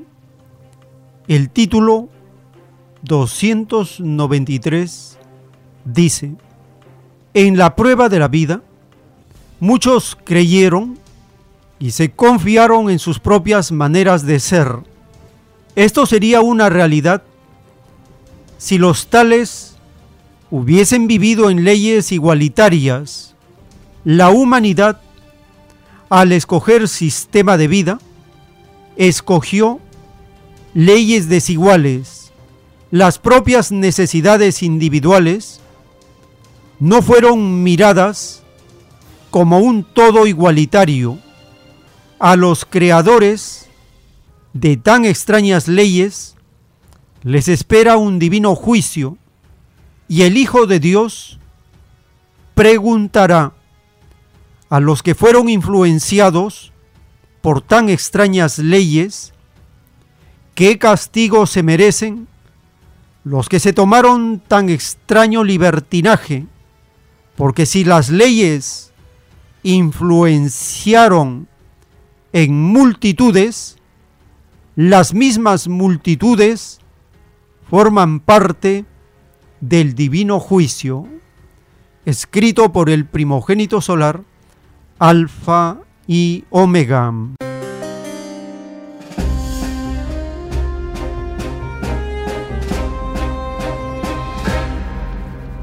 El divino juicio de Dios nos enseña que hay que vivir en leyes igualitarias si vivimos como lo hacemos en leyes desiguales, entonces las propias necesidades individuales no son miradas como un todo igualitario. Es lo que le sucede al rebaño de Uruguay, teniendo una población de 3 millones y medio de habitantes, podríamos decir una tercera parte de Lima, eso es todo Uruguay, una tercera parte de la población de Lima, teniendo esa población pequeña, Uruguay, no puede solucionar sus problemas de desigualdad y de necesidades creadas por los gobernantes, porque el actual gobernante, un extremista derechista, que siempre está provocando división y atacando a los gobiernos de izquierda o progresistas, ahora se enfrenta a un juicio de la naturaleza que tiene afectada a su población con una sequía severa. Escuchemos esta nota alarmante de la incapacidad de los demonios de la derecha de poder atender las necesidades colectivas por estar pensando solamente en sus negocios, en favorecer a los pocos que se enriquecen en Uruguay, a pesar de tener apenas 3 millones y medio de habitantes.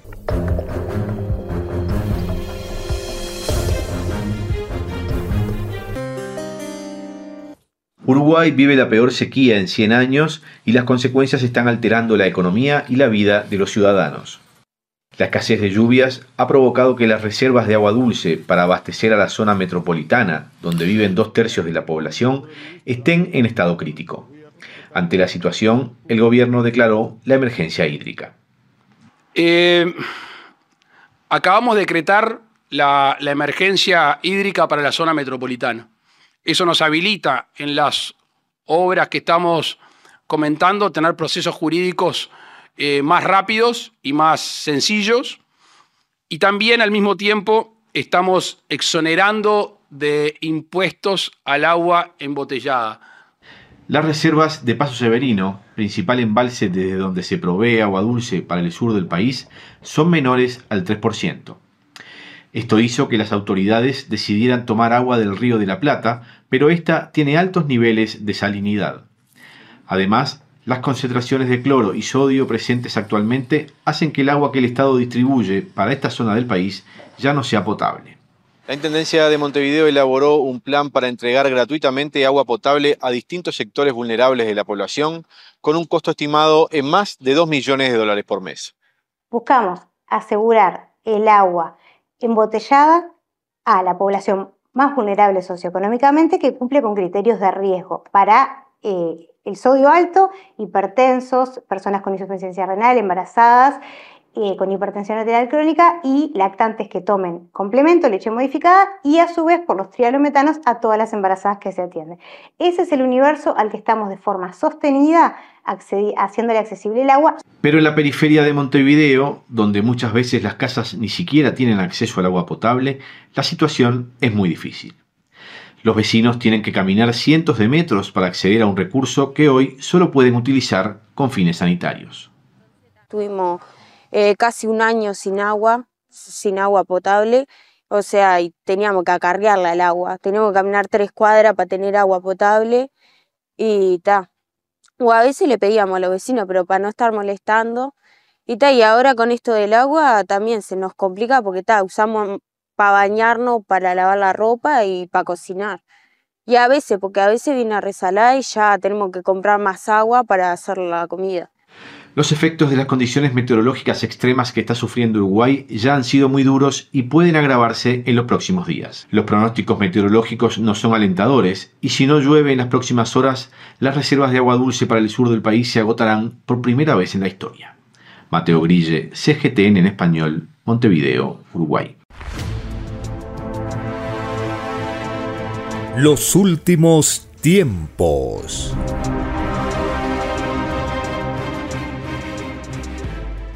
Les recordamos las actividades de los sábados en Vegetalia, Girón Camaná 344 en el Cercado de Lima.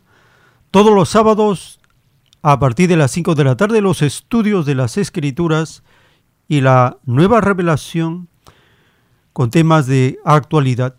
Solicite el nuevo volante y los folletos para compartir con la población en forma gratuita y dar el aviso de la llegada de una nueva doctrina que puede ser leída con un solo clic y escuchada también con un solo clic en la página alfa y omega.com.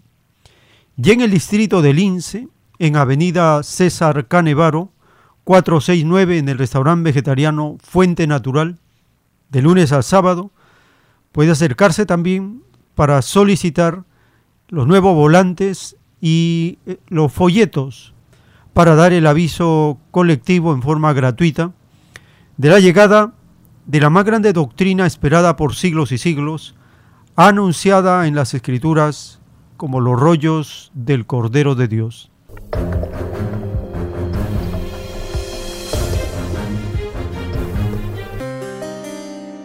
Llegamos a un espacio para vuestra participación Teléfonos en cabina 471 1898 681 1152. Tenemos un nuevo contacto. Aló, su nombre, ¿de dónde se comunica? Aló, hermano, buenos días. Acá la erupción de Sacando el Urigancho. Adelante, hermano, le escuchamos. Bueno, hermano, como estamos escuchando las noticias en la radio, yo creo que el pueblo ya debe entender bien claramente de que toda la desgracia que tenemos acá en Perú, como le explica la revelación Alfa y Omega, viene de un grupo, no es de ahora, a nivel mundial, y acá en el Perú, hermano, lo que viene toda la desgracia viene acá de estos empresarios de la CONFIE, el Fondo Monetario Internacional, Banco Mundial, Internacional, ellos son los que hacen todas las desgracias de los pueblos del mundo. Como estamos viendo, hermano, tantas injusticias que realmente nos quitan nuestro derecho como ser humano para un desarrollo, para tanto en la salud como para el desarrollo intelectual.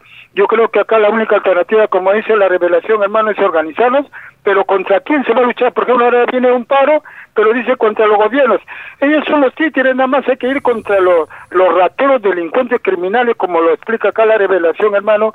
Viene acá de ese empresario, el grupo Romero, Grañi Montero, el Grupo Benavides y todos los que pertenecen a la CONFIE, ellos son los que tienen la desgracia. Entonces, para poder tener un futuro mejor, tenemos que nosotros pensar en el futuro de nuestros hermanos y el pueblo se tiene que organizar y ponerse, puede decir, eh, ese sacrificio que realmente si no hacemos nada va a seguir lo peor cada año más y más con estos raperos delincuentes que gobiernan, hermano. Yo creo que tenemos que pensar que gracias a Dios tenemos acá la revelación que nos da esa explicación bien profundo.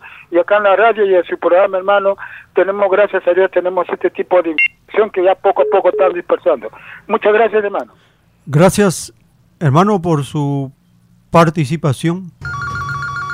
Tenemos una nueva comunicación. Aló, su nombre, ¿de dónde se comunica? Eh, Francisco León, hermano, San Martín de Porres. Adelante, hermano, lo escuchamos. Sí, mire, la perversidad de nuestras autoridades del Estado eh, llega al extremo, ¿no?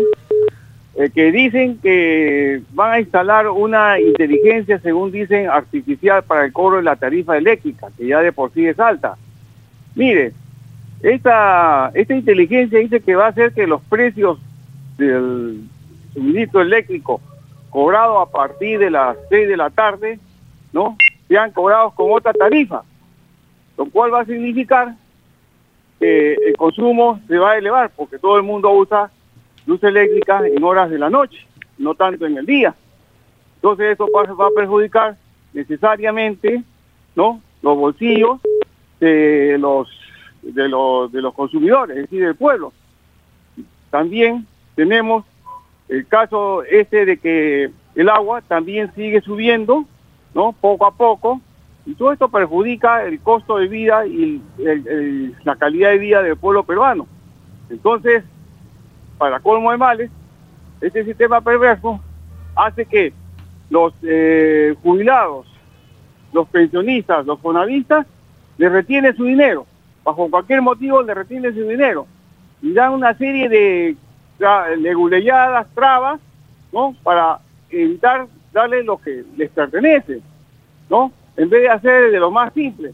El que cotizó y tiene su aporte, pues tienen que devolverle o dar lo que le corresponde y no andarse por la eh, muy agradecido. Gracias, hermano, por su participación. Tenemos una nueva comunicación. Aló, su nombre, ¿de dónde se comunica? Eh, acá llamo de Guarosidi, hermano, Adelante, hermano. Mire, hermano, este, el mundo entero eh, eh, eh, en estos momentos es testigo que acá estamos gobernados, hermano, por un gobierno militar, hermano, hay que decirlo todo como dice el hermano, por los demonios que son acá los títeres prácticamente de aquí del, de la mafia de la élite internacional. Ahí están, pues, hermano, los banqueros, están las empresas de la CONFIEF, están todas las transnacionales. Ya, entonces acá, hermano, hemos visto, hemos estado aquí en, las marchas, hermano, hemos visto, hermano, cómo los policías, hermano, infiltrados policías, y mismos policías, infiltrados de delincuentes, como policías, hermano, de frente a matar nos han dado, a matar hacia el cuerpo. Ya, eso cae a la prensa. Aquí hay más de 200 muertos, hermano, hay más de miles de heridos, hay muchos hermanos que han quedado ciegos, todo. Hermano, nosotros tendremos que ahorita estar organizándonos cómo vamos a enfrentar este 19 hay que organizar, hay que unirnos todos, porque acá el pueblo organizado, preparado y consciente, ya vamos a tener hasta el apoyo del Altísimo, hermano, porque aquí está de por vida, hermano, ya la vida, hermano. Ya, esto, todo esto ya está, hermano, e, está como este Sodoma y Gomorra, hermano. Ya estamos viviendo en los últimos tiempos. Por dignidad, por la familia, por nuestros hijos, tenemos que salir de marcha, hermano, porque esto ya es, hermano, esto ya estamos con los últimos tiempos y eso es bíblico, hermano. Estamos viendo las épocas donde hay ahorita plagas, enfermedades causadas por quién? Por estos, por estos malditos demonios, hermano. O sea, aquí no hay que, no hay que mendigar que, que esto, que otro, nada, hermano. Usted mira, ha visto en países supuestamente desarrollados, son desarrollados, son países que hacen respetar quizás por un muerto, un joven, han salido miles, han quemado todo. En cambio acá no, hermano, acá nos ven, nosotros nos ven como si fuéramos animales de lo peor. Entonces, ¿cómo vamos a mendigar que por favor, que esto, que, ¿dónde estamos, hermanos? Sean, ahí están los hermanos del norte. Miren cómo están ahorita los hermanos diario mueren miles de niños, de jóvenes, mueren por, porque no hay nada, no hay salud, no hay nada. Y que vamos a estar mendigando. ¿Dónde se ha visto eso, hermano? Y otra cosa, hermano, toda esta comida transgénica que nos dan influye mucho en el comportamiento, hasta el pensar de todos nuestros especialmente acá en Lima, hermano. Acá hay mucho que hablar, hermano, porque hasta, hasta, hasta en eso nos están matando, hermano. Por eso es que muchos hermanos no, no despiertan. Hermano, gracias a Dios tenemos esta radio, viva Radio Cielo, venga a la marcha, hermano. Bien, hermano, le agradecemos su participación. Así terminamos este segmento. Les estamos muy reconocidos por estar acompañándonos y les invitamos a seguir porque tenemos todavía más información para compartir. Por la gracia del Divino Padre Eterno, vamos a continuar.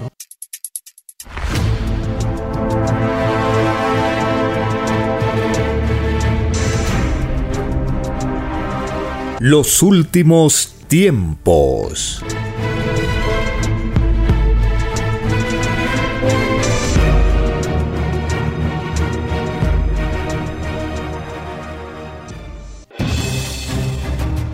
El tiempo ha llegado.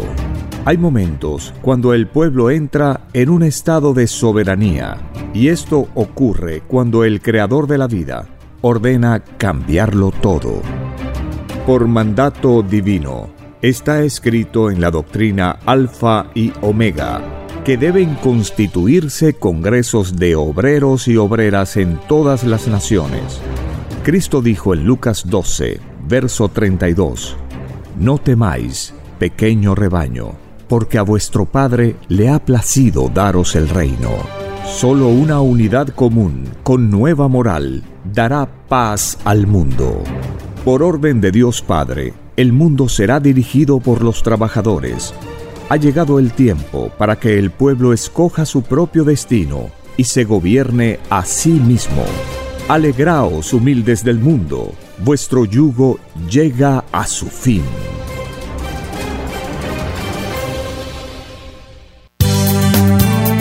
Es Radio Cielo, una nueva era de la radio en el Perú.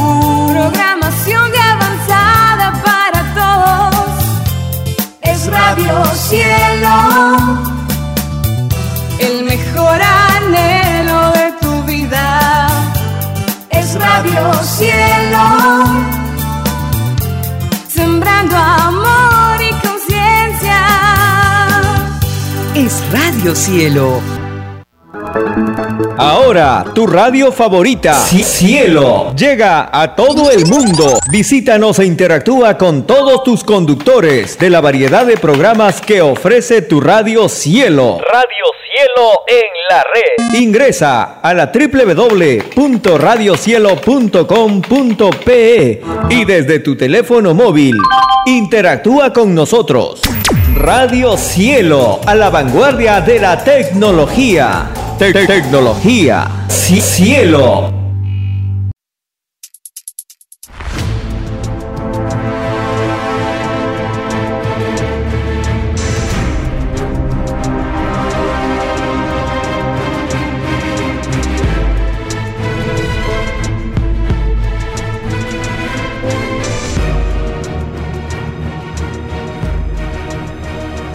Porque los acontecimientos de la prueba de la vida no se detienen.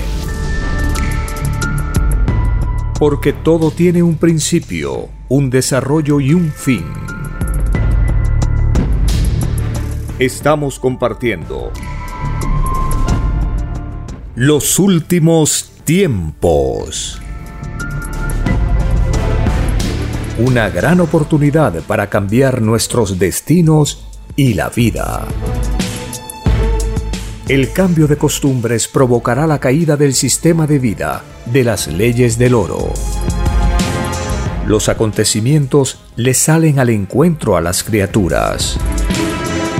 Una nueva revelación, escrita por el primogénito solar, Alfa y Omega, se extiende por el mundo. Ciencia celeste, nueva moral, filosofía común justicia divina. Los últimos tiempos.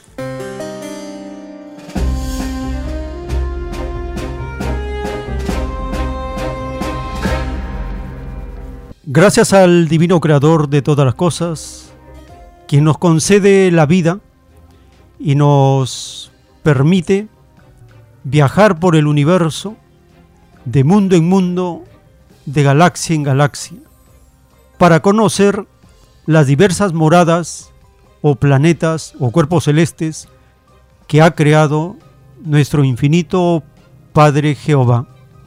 Gracias a la Divina Madre Solar Omega, quien se revela en una nueva dimensión para este planeta, y conoceremos su infinito poder y su sabiduría leyendo los planos celestes de la escritura telepática.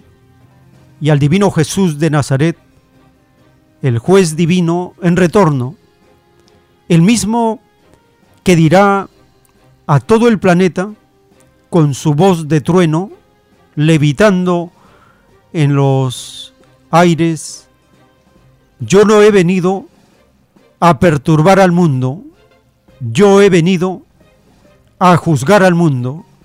Y cuando el planeta escuche su voz de trueno, el arrebato será planetario. Arrebato significa la reacción que va a tener cada uno cuando escuche la voz de trueno del Hijo de Dios. Ya leyendo los rollos telepáticos, nosotros mismos podemos empezar a sentir lo que viene. Al escuchar al autor de la ciencia celeste, él a los hermanos, a las hermanas que asistían cuando él mostraba los planos celestes, los rollos telepáticos, les invitaba para que lean también ellos los títulos de los rollos. En este segmento de un cassette escucharemos la lectura de un título realizada por una hermana y luego el autor les pregunta ¿qué tal? ¿Cómo lo entienden? Y responde sus preguntas. Nos habla del rollo y el cordero.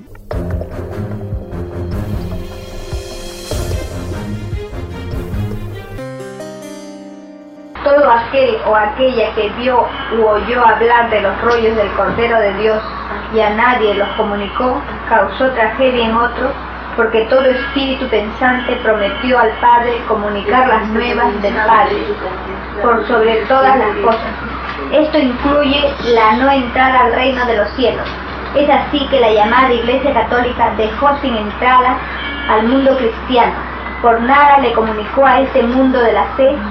La roca religiosa ocultó la verdad al mundo desde hace muchos años, que la roca sabe de la existencia de la escritura telepática del Padre Jehová. Todo ocultamiento de toda verdad se paga delante del Padre, segundo por segundo de todo el tiempo en que duró tal egoísmo. Los llamados religiosos que sabían la existencia de los rollos del Cordero deberán calcular el número de segundos que contiene un minuto, una hora, un día, un mes, un año y de todos los años.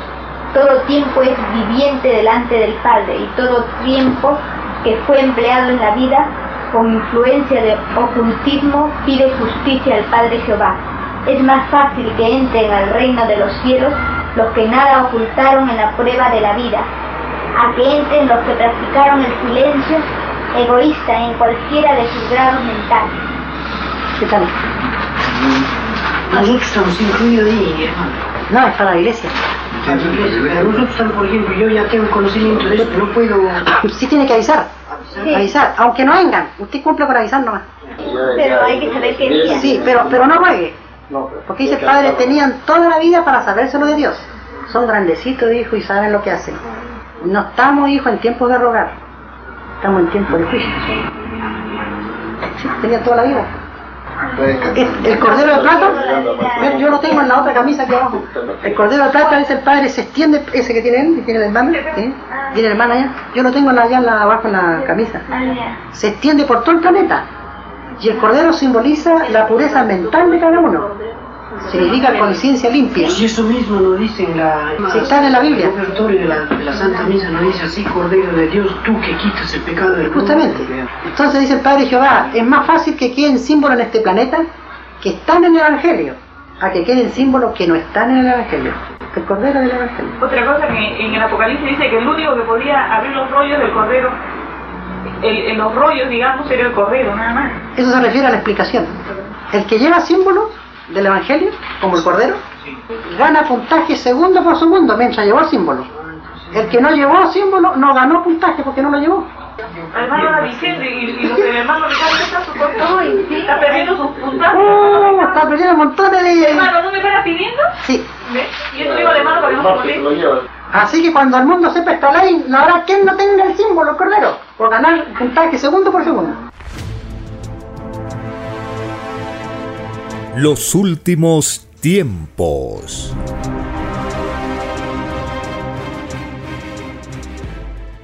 En los rollos de la ciencia celeste, dictados por el Padre Eterno, en un párrafo leemos, es por vosotros, explotadores del mundo, que se escribió un divino juicio final, y no por los humildes. Escrito fue que los humildes son los primeros en todo, en todo lo que vuestra mente pueda imaginar. Por vosotros, inmorales, el mundo tendrá un llorar y crujir de dientes, porque los ilusionasteis con vuestro maldito oro.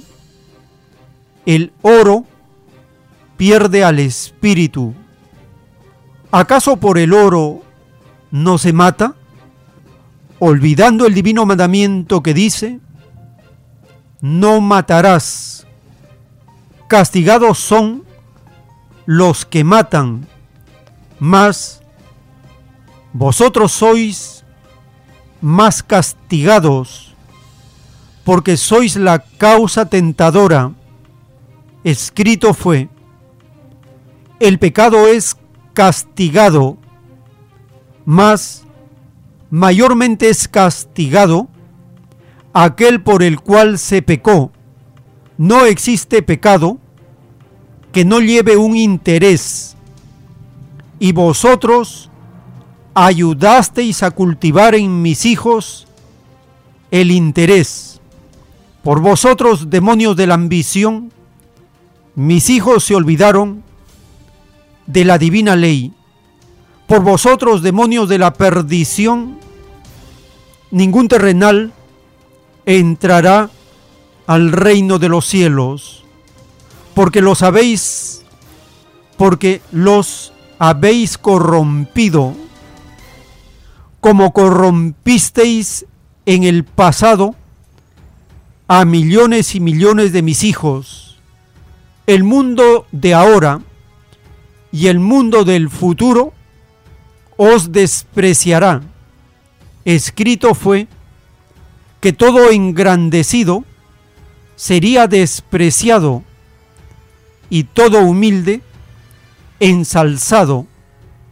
Y llegó vuestra hora. Vosotros escogisteis la fecha de los tiempos y se os concedió. Escrito por el primogénito solar, Alfa y Omega.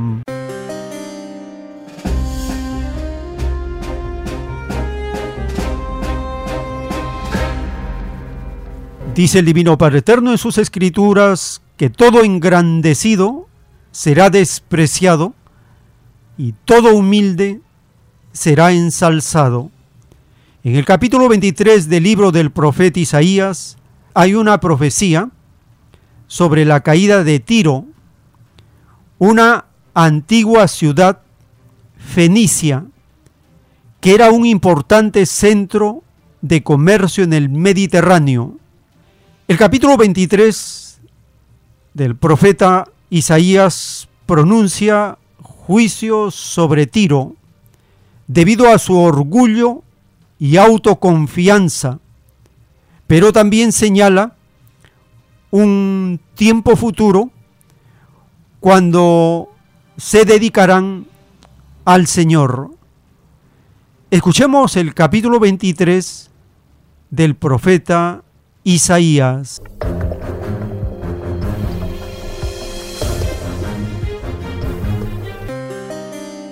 Capítulo 23 este es el mensaje que recibí acerca de Tiro. Giman ustedes, barcos mercantes de Tarsis, porque quedaron destruidos el puerto y las casas de Tiro. Los rumores que oyeron en Chipre son ciertos. Lamentense en silencio, gente de la costa, y ustedes, mercaderes de Sidón. Sus comerciantes cruzaban el mar, navegando sobre aguas profundas. Les traían granos desde Egipto y cosechas de todo el Nilo. Ustedes eran el mercado del mundo. Pero ahora, tú pasas vergüenza, ciudad de Sidón, porque Tiro, la fortaleza del mar, dice, ahora estoy sin hijos, no tengo hijos ni hijas. Cuando en Egipto oigan la noticia acerca de Tiro, habrá gran dolor. Avisen ahora a Tarsis. Giman ustedes que viven en tierras lejanas.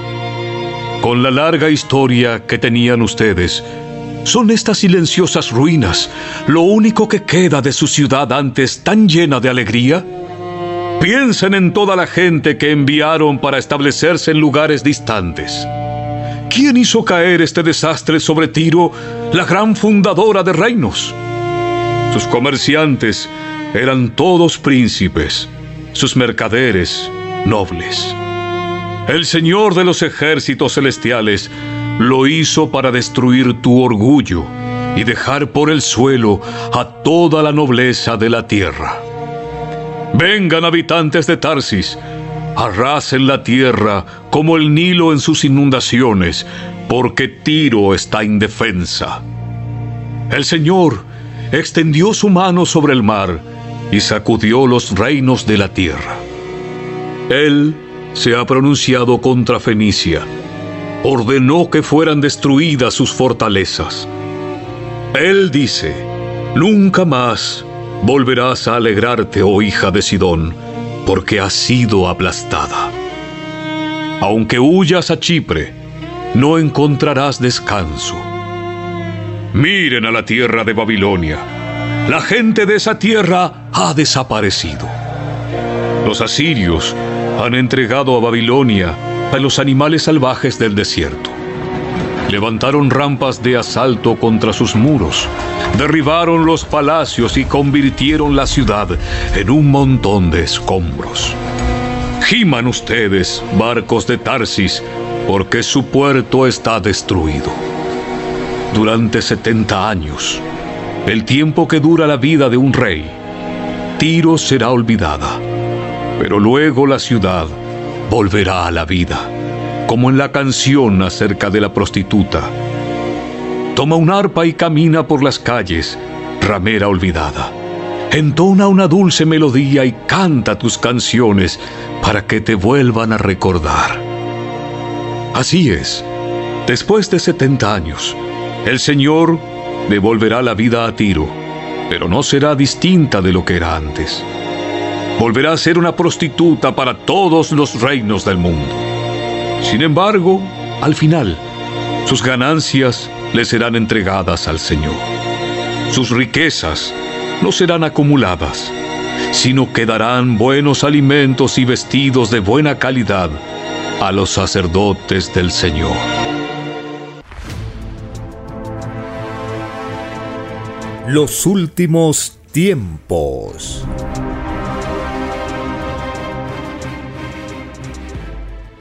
En un rollo del Cordero de Dios, dictado por el Divino Padre Eterno, está escrito, la ciencia humana se engrandeció sin excluir la desigualdad en las leyes del propio sistema de vida. La prueba de la vida consistía en superar lo desigual salido de los mismos hombres. Los creadores de la ciencia humana ningún premio recibirán de parte de Dios, porque toda ciencia que nada hace por la injusticia, nada recibe el más microscópico acto mental humano es inseparable de la psicología de la justicia, porque todos pidieron la justicia a Dios. Nadie pidió a Dios una justicia individualista, porque ello encerraba una forma de egoísmo. La humanidad pidió a Dios una justicia colectiva, porque en el reino del Divino Padre no se conoce el egoísmo ni la división. Lo colectivo, lo común, lo unitario, es ley natural en el reino de los cielos. Al mundo de la prueba le fue enseñado de que Satanás intentó dividir al reino de Dios, mas fue echado fuera del reino. Así también los científicos de infinitos planetas de pruebas, cuyas ciencias fueron indiferentes a lo igualitario, son echados también fuera del reino de los cielos, porque en la infinita justicia de Dios, toda imitación a Satanás se considera como una traición a las leyes de la luz, escrito por el primogénito solar, Alfa y Omega.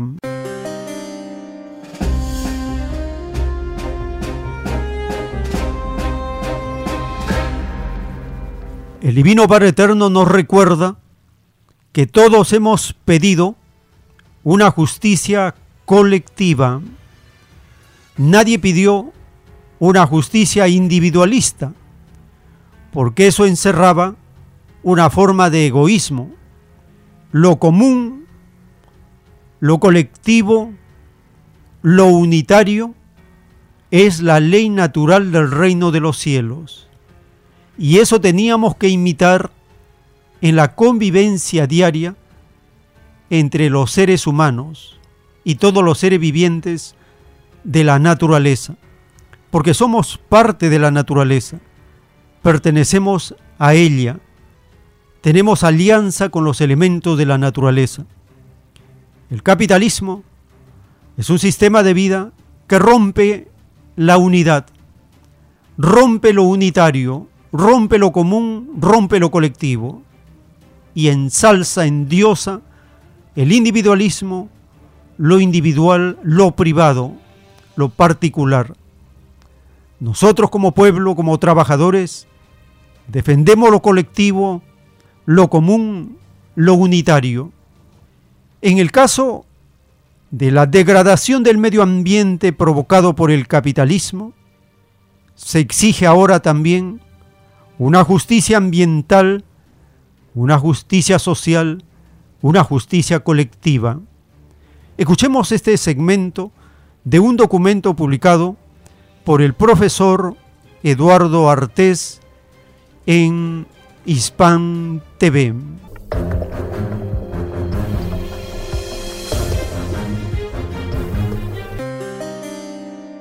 La degradación del medio ambiente la mala calidad ambiental en general es un fenómeno de nuestros tiempos y tiene como fundamento principal el tipo de economía, el tipo de producción y que de qué manera no hemos relacionado los seres humanos con los recursos naturales.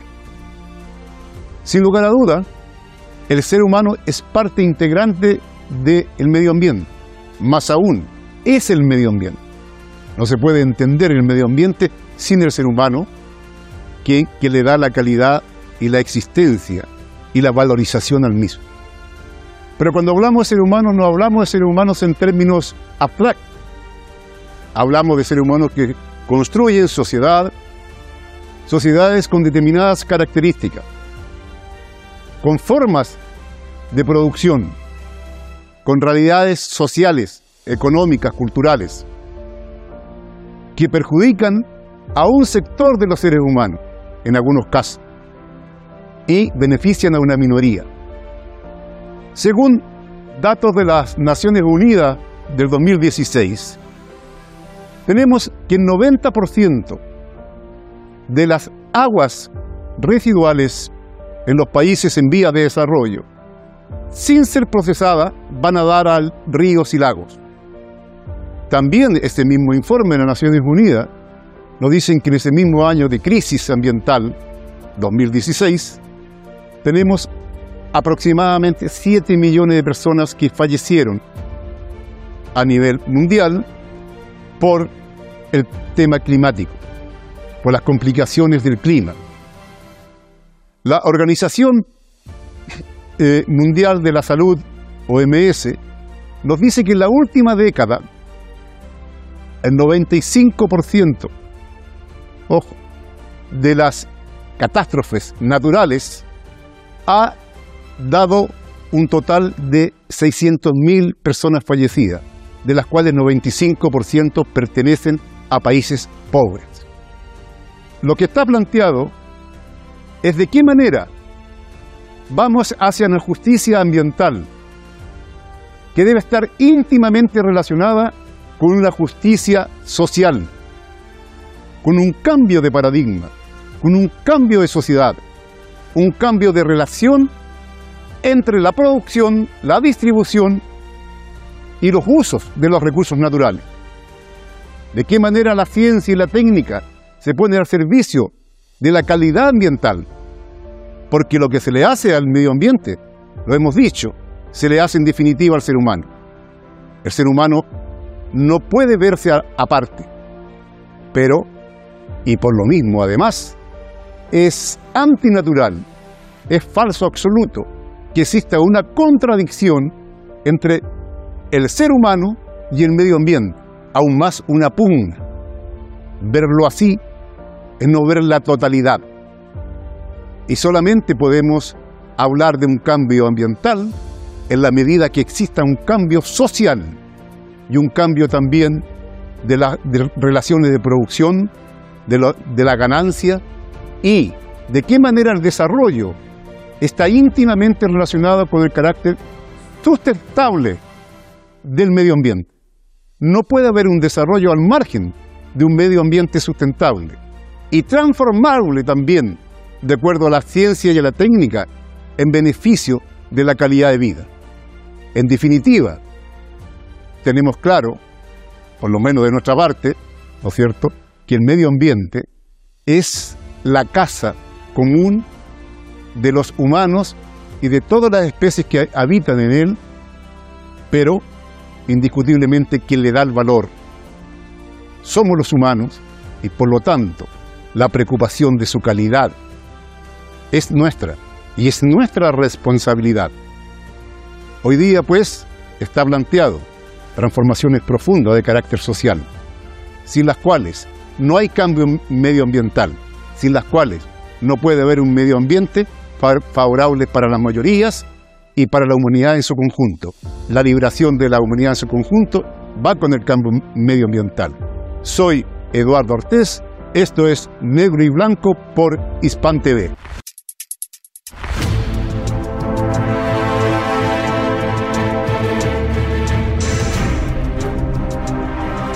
Los últimos tiempos.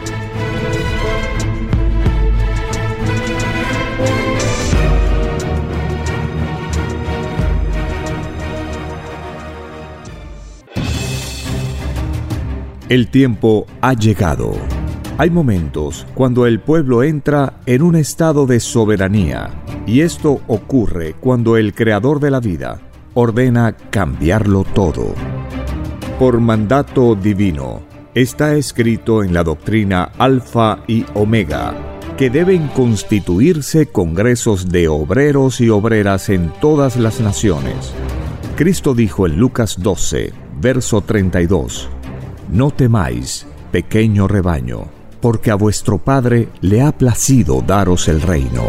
Solo una unidad común, con nueva moral, dará paz al mundo. Por orden de Dios Padre, el mundo será dirigido por los trabajadores. Ha llegado el tiempo para que el pueblo escoja su propio destino y se gobierne a sí mismo.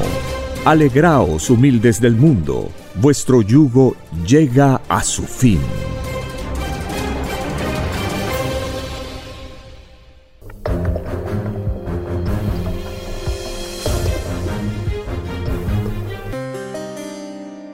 En el juicio universal de Dios para esta humanidad, en el título 754 del libro Lo que vendrá, está el título 754 dictado por el Padre Eterno.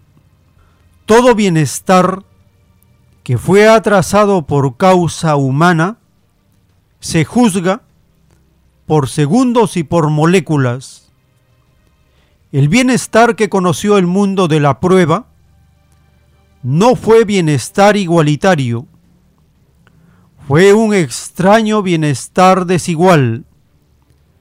La diferencia entre un bienestar igualitario y otro desigual lo pagan los causantes y al pagarlo la causa de justicia empobrece a las llamadas naciones ricas, porque el Hijo de Dios implantará el comunismo semejante al que existe en el reino de los cielos, dictado por el Padre Eterno, escrito por el primogénito solar, Alfa y Omega.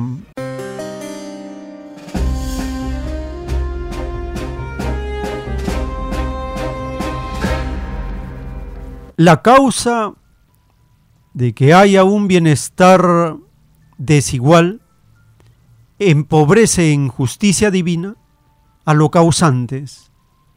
Esto significa que las naciones ricas son las causantes del empobrecimiento de la mayor parte de las naciones subdesarrolladas del tercer mundo, empobrecidas del tercer mundo. Cuando le preguntan al autor de los rollos telepáticos dónde se encuentra Cristo, él dice que se encuentra y prefiere el oriente, porque allí la moral es más sana, están menos influenciados por el oro, en el occidente están influenciados por el oro, por el materialismo.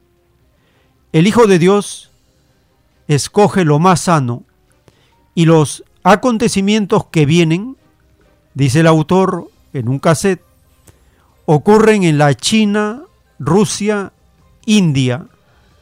Por ahí empieza, por el oriente.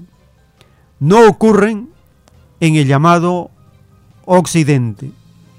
Y en el capítulo 11 del libro del profeta Daniel del Antiguo Testamento, capítulo 11, verso 44, está la profecía que dice, pero noticias del oriente y del norte atemorizarán al rey del norte y plantará las tiendas de su palacio entre los mares y el monte glorioso y santo, mas llegará a su fin y no tendrá quien le ayude.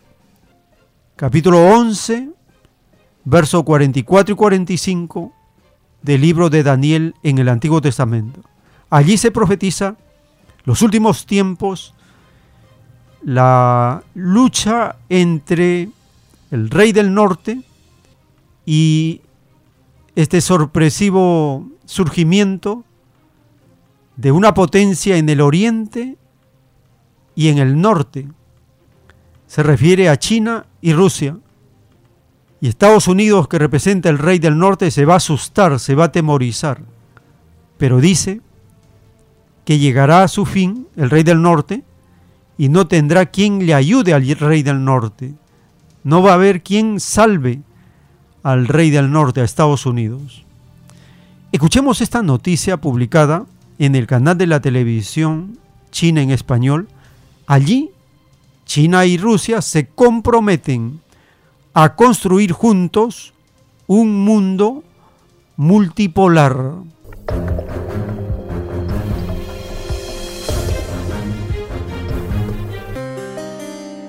Diplomáticos y académicos de China y Rusia se han reunido en Beijing para celebrar la amistad de los dos países en medio de un panorama mundial complicado. China está dispuesta a continuar trabajando con Rusia para seguir juntos el camino del desarrollo inclusivo, promover la construcción de la iniciativa de la Franja y la Ruta y profundizar la cooperación con la Unión Económica Euroasiática. Moscú y Beijing están contribuyendo a un orden mundial multipolar en la práctica, teniendo en cuenta los intereses, la cultura y la identidad de todos los estados. El foro de expertos de alto nivel China-Rusia se centra en una amplia gama de campos, desde la implementación de planes regionales de seguridad y desarrollo hasta la expansión de los intercambios amistosos entre los jóvenes. Los expertos indican que la cooperación entre China y Rusia ha allanado un nuevo camino para que sean potencias mundiales responsables frente a las crecientes provocaciones ideológicas de Occidente y las acciones de unilateralismo y proteccionismo. El sistema internacional todavía tiene deficiencias relacionadas con el legado de un mundo unipolar. Esto intenta dividir el mundo entre los que tienen razón y los que están equivocados, lo que por supuesto es contraproducente.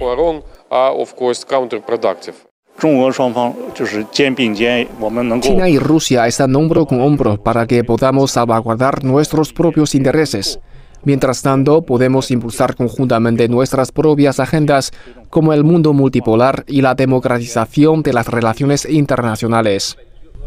Los expertos indican que los intercambios expertos entre China y Rusia pueden proporcionar a los formuladores de políticas directrices no solo para mejorar las relaciones políticas, económicas y sociales de los dos países, sino también para ofrecer una visión amplia del desarrollo global. CGTN en español. Los últimos tiempos.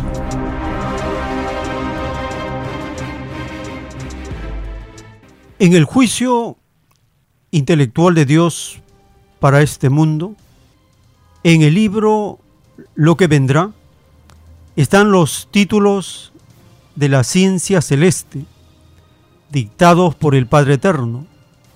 El título 2048 dice, en la prueba de la vida surgió la ciencia astronómica, todo descubrimiento del espacio pertenecía al mundo, todo ocultamiento de fotos de platillos voladores y de planetas se paga por segundos y por moléculas.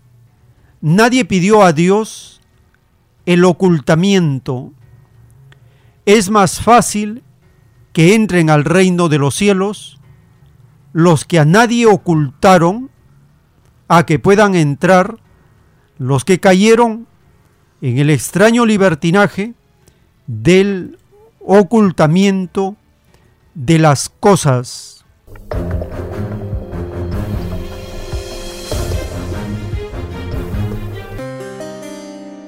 Y en el título 2094 dice, en la prueba de la vida surgieron los estudiosos de los planetas.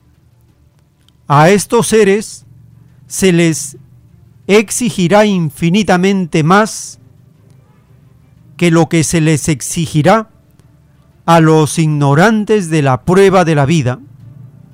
Los estudiosos de los planetas, que hasta el último instante de sus descubrimientos dudaron de la existencia de vida en tales planetas, no entrarán al reino de los cielos, porque tan extraña duda ni ellos mismos la pidieron a Dios, porque todo espíritu pensante sabía en el reino de los cielos que lo de Dios no tenía ni principio ni fin. Es más fácil que entren al reino de los cielos aquellos científicos que mencionaron a Dios en sus descubrimientos planetarios, a que puedan entrar los que cayeron en extraño olvido y se durmieron con respecto a lo que ellos mismos le habían prometido a Dios. Títulos escritos por el primogénito solar, Alfa y Omega.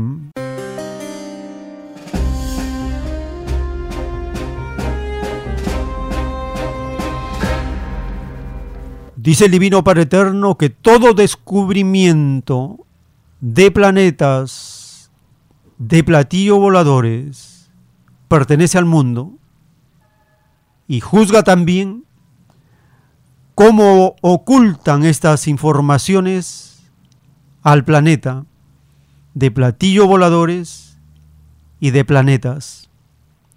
Los que se dedican al estudio de los planetas, de esta parte del universo y hasta el último instante siguen negando que haya vida en esos planetas, tienen juicio. Más aún, si caen en el materialismo o la negación de un creador, porque ellos mismos le pidieron a Dios no negarlo en la prueba de la vida. Escuchemos esta información de los proyectos y planes que tienen los que se dedican a la ciencia astronómica para tratar de comprender lo que ellos mismos llaman los misterios del espacio.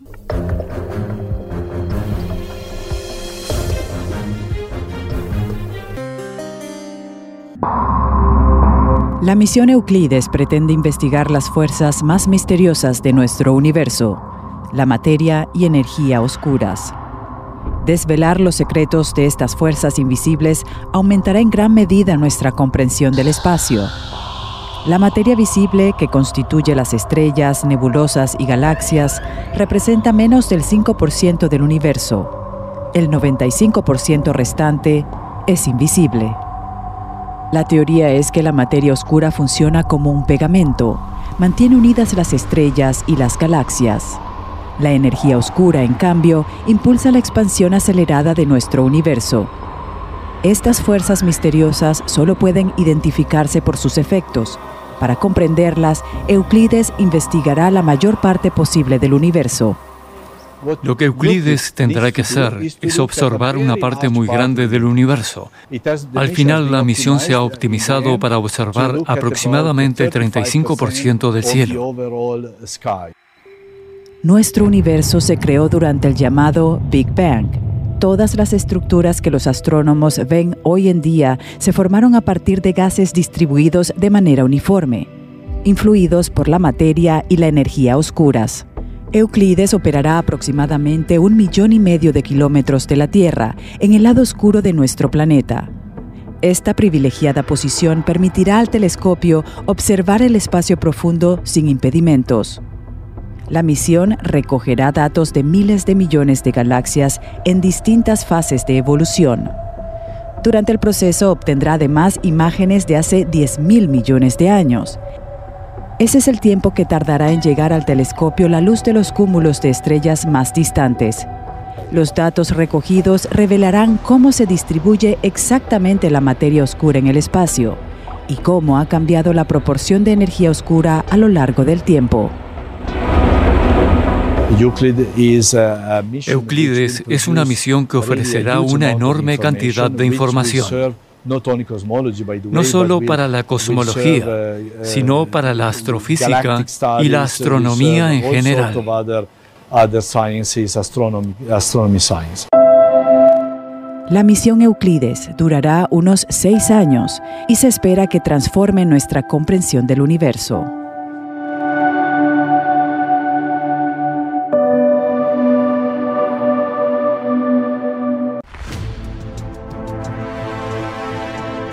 Los últimos tiempos.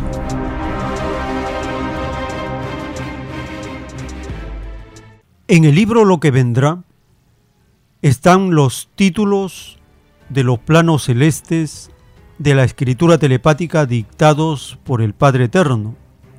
El título 2404 dice, en la prueba de la vida se hizo uso de la boca, ojos y oídos, como igualmente de tacto y de nariz. Todos ellos hablarán en el divino juicio de Dios, en sus respectivas leyes tal como el Espíritu hablará en sus leyes de Espíritu, y que todos recen, porque ellos no se quejen en contra del Espíritu, porque a la más microscópica queja, el Espíritu no entra al reino de los cielos. Es más fácil que entren al reino de Dios los que no hicieron mal uso de sus órganos y sentidos, a que puedan entrar los que se tomaron el extraño libertinaje de abusar con lo que se les había dado solo por prueba, escrito por el primogénito solar, Alfa y Omega.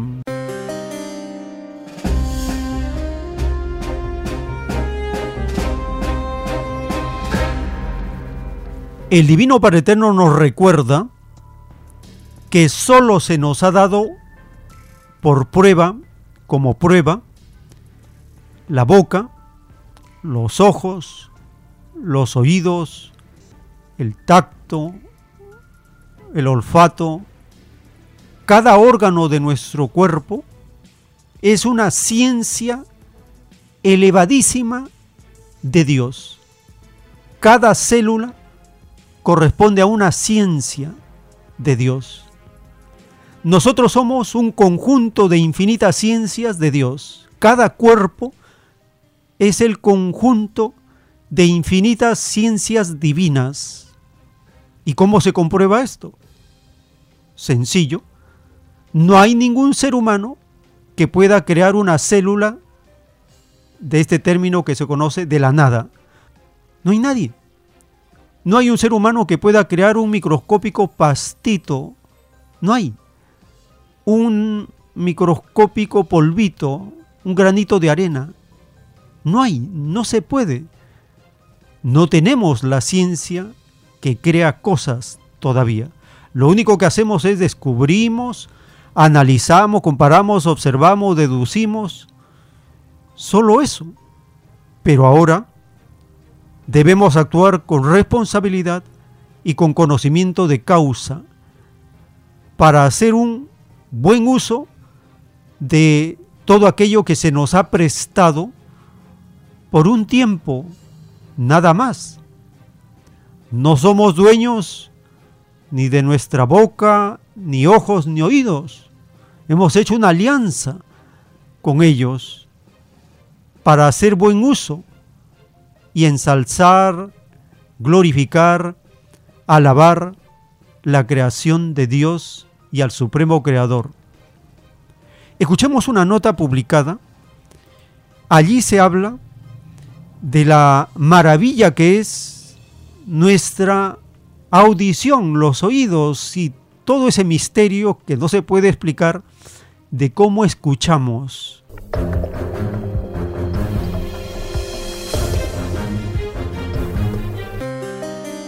Sean grandes, puntiagudas o redondas, nuestras orejas tienen diferentes formas, tan individuales que sus huellas como las huellas dactilares nos hacen identificables. Sin embargo, también presentan algunas características comunes a todas las personas como por ejemplo su estructura elástica compuesta de cartílago. Los valles ondulados y las salientes amplifican ciertas frecuencias, sobre todo para que podamos percibir mejor las voces. Además, todas las orejas tienen lóbulos, aunque su función no esté del todo clara. Es posible que sus tejidos profusamente irrigados ayuden a mantener la temperatura de los pabellones auriculares. Pero las orejas por sí mismas no bastan para oír Poder convertir las ondas sonoras en señales perceptibles se lo debemos sobre todo a una especie en particular, los peces. La teoría evolutiva postula que con el paso del tiempo sus arcos branquiales se convirtieron en los huesecillos del oído interno, denominados martillo, yunque y estribo. Funcionan como amplificadores convirtiendo las vibraciones del aire en vibraciones mecánicas. Por la gran superficie del tímpano y el efecto de palanca de los huesos, la señal se amplifica lo suficiente como para poner en movimiento los fluidos que componen la cóclea. Sus paredes internas están recubiertas por miles de células ciliadas. A diferencia del pelo normal, sus cilios no vuelven a crecer. Por eso la exposición a altos niveles de ruido puede provocar daños auditivos irreparables. Las células ciliadas del oído interno son células sensoriales que convierten el movimiento de los cilios en señales eléctricas. Estas llegan hasta el cerebro a través del nervio auditivo. Pero el viaje no termina allí. Luego el nervio auditivo transmite la señal al tronco del encéfalo. La corteza auditiva localiza la fuente del sonido, así como el tono y su intensidad, pero es recién en zonas como la corteza cerebral donde el sonido se vuelve una percepción consciente. Nuestro oído es un sistema complejo y sofisticado que nos permite acceder a todo un mundo de percepciones. Su único defecto es que siempre está activo y no puede desconectarse. Por eso cuando necesitamos paz y tranquilidad, a veces no tenemos más remedio que recurrir a métodos externos. Los últimos tiempos.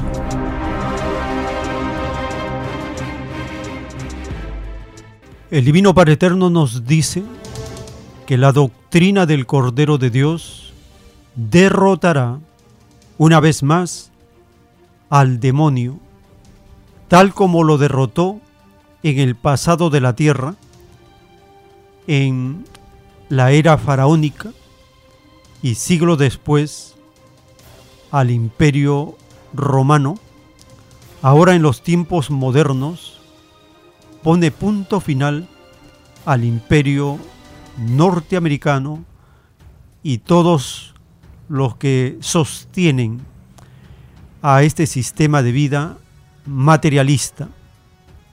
La doctrina del Cordero de Dios transformará todas las costumbres mentales porque nadie quiere la condenación de su alma.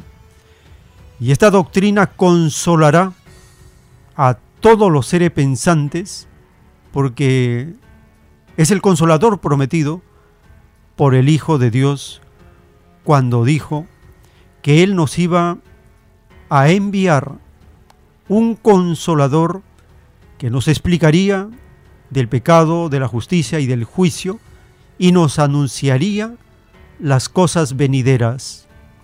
La doctrina del Cordero de Dios remecerá todos nuestros sentimientos, porque cada uno de ellos hizo alianza con las sagradas escrituras. Y cuando ellos reclamen al Espíritu indiferencia, descuido, falta de interés hacia las escrituras del Padre Eterno, ahí será la conmoción de cada uno según su grado de conciencia. Consolador significa que nos da la oportunidad de enmendar nuestra vida, nuestro destino, nuestro camino. Y a la vez nos da todo un futuro de esperanza que podemos volver a reencarnar si no merecemos la vida humana en otras formas de vida que por infinito está en el universo que Dios ha creado. Esto y mucho más lo vamos escuchando y leyendo en la doctrina del Cordero de Dios, que puede ser escuchada en los podcasts, en todas las plataformas que están disponibles y al alcance de todos con un solo clic. Así, estamos llegando a la parte final de esta jornada informativa. Les agradecemos por habernos acompañado y por compartir por las redes sociales los episodios, los programas que compartimos, dando a conocer las notas relevantes que ocurren semana a semana. Les agradecemos por habernos acompañado y si el Divino Padre Eterno lo permite, hasta una nueva jornada informativa.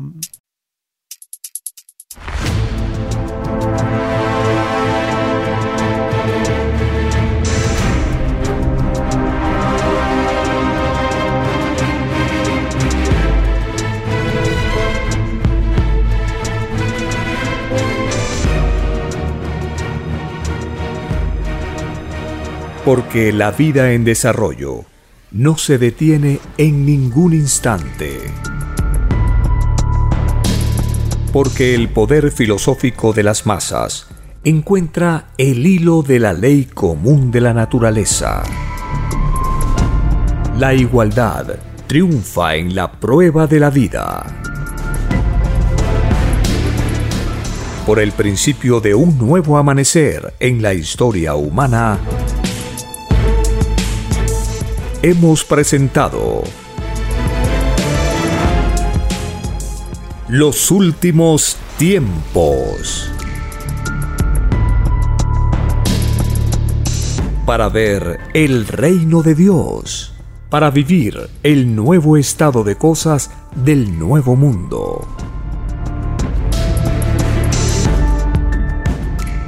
Visite www.alfayomega.com y descargue gratis todos los libros en PDF.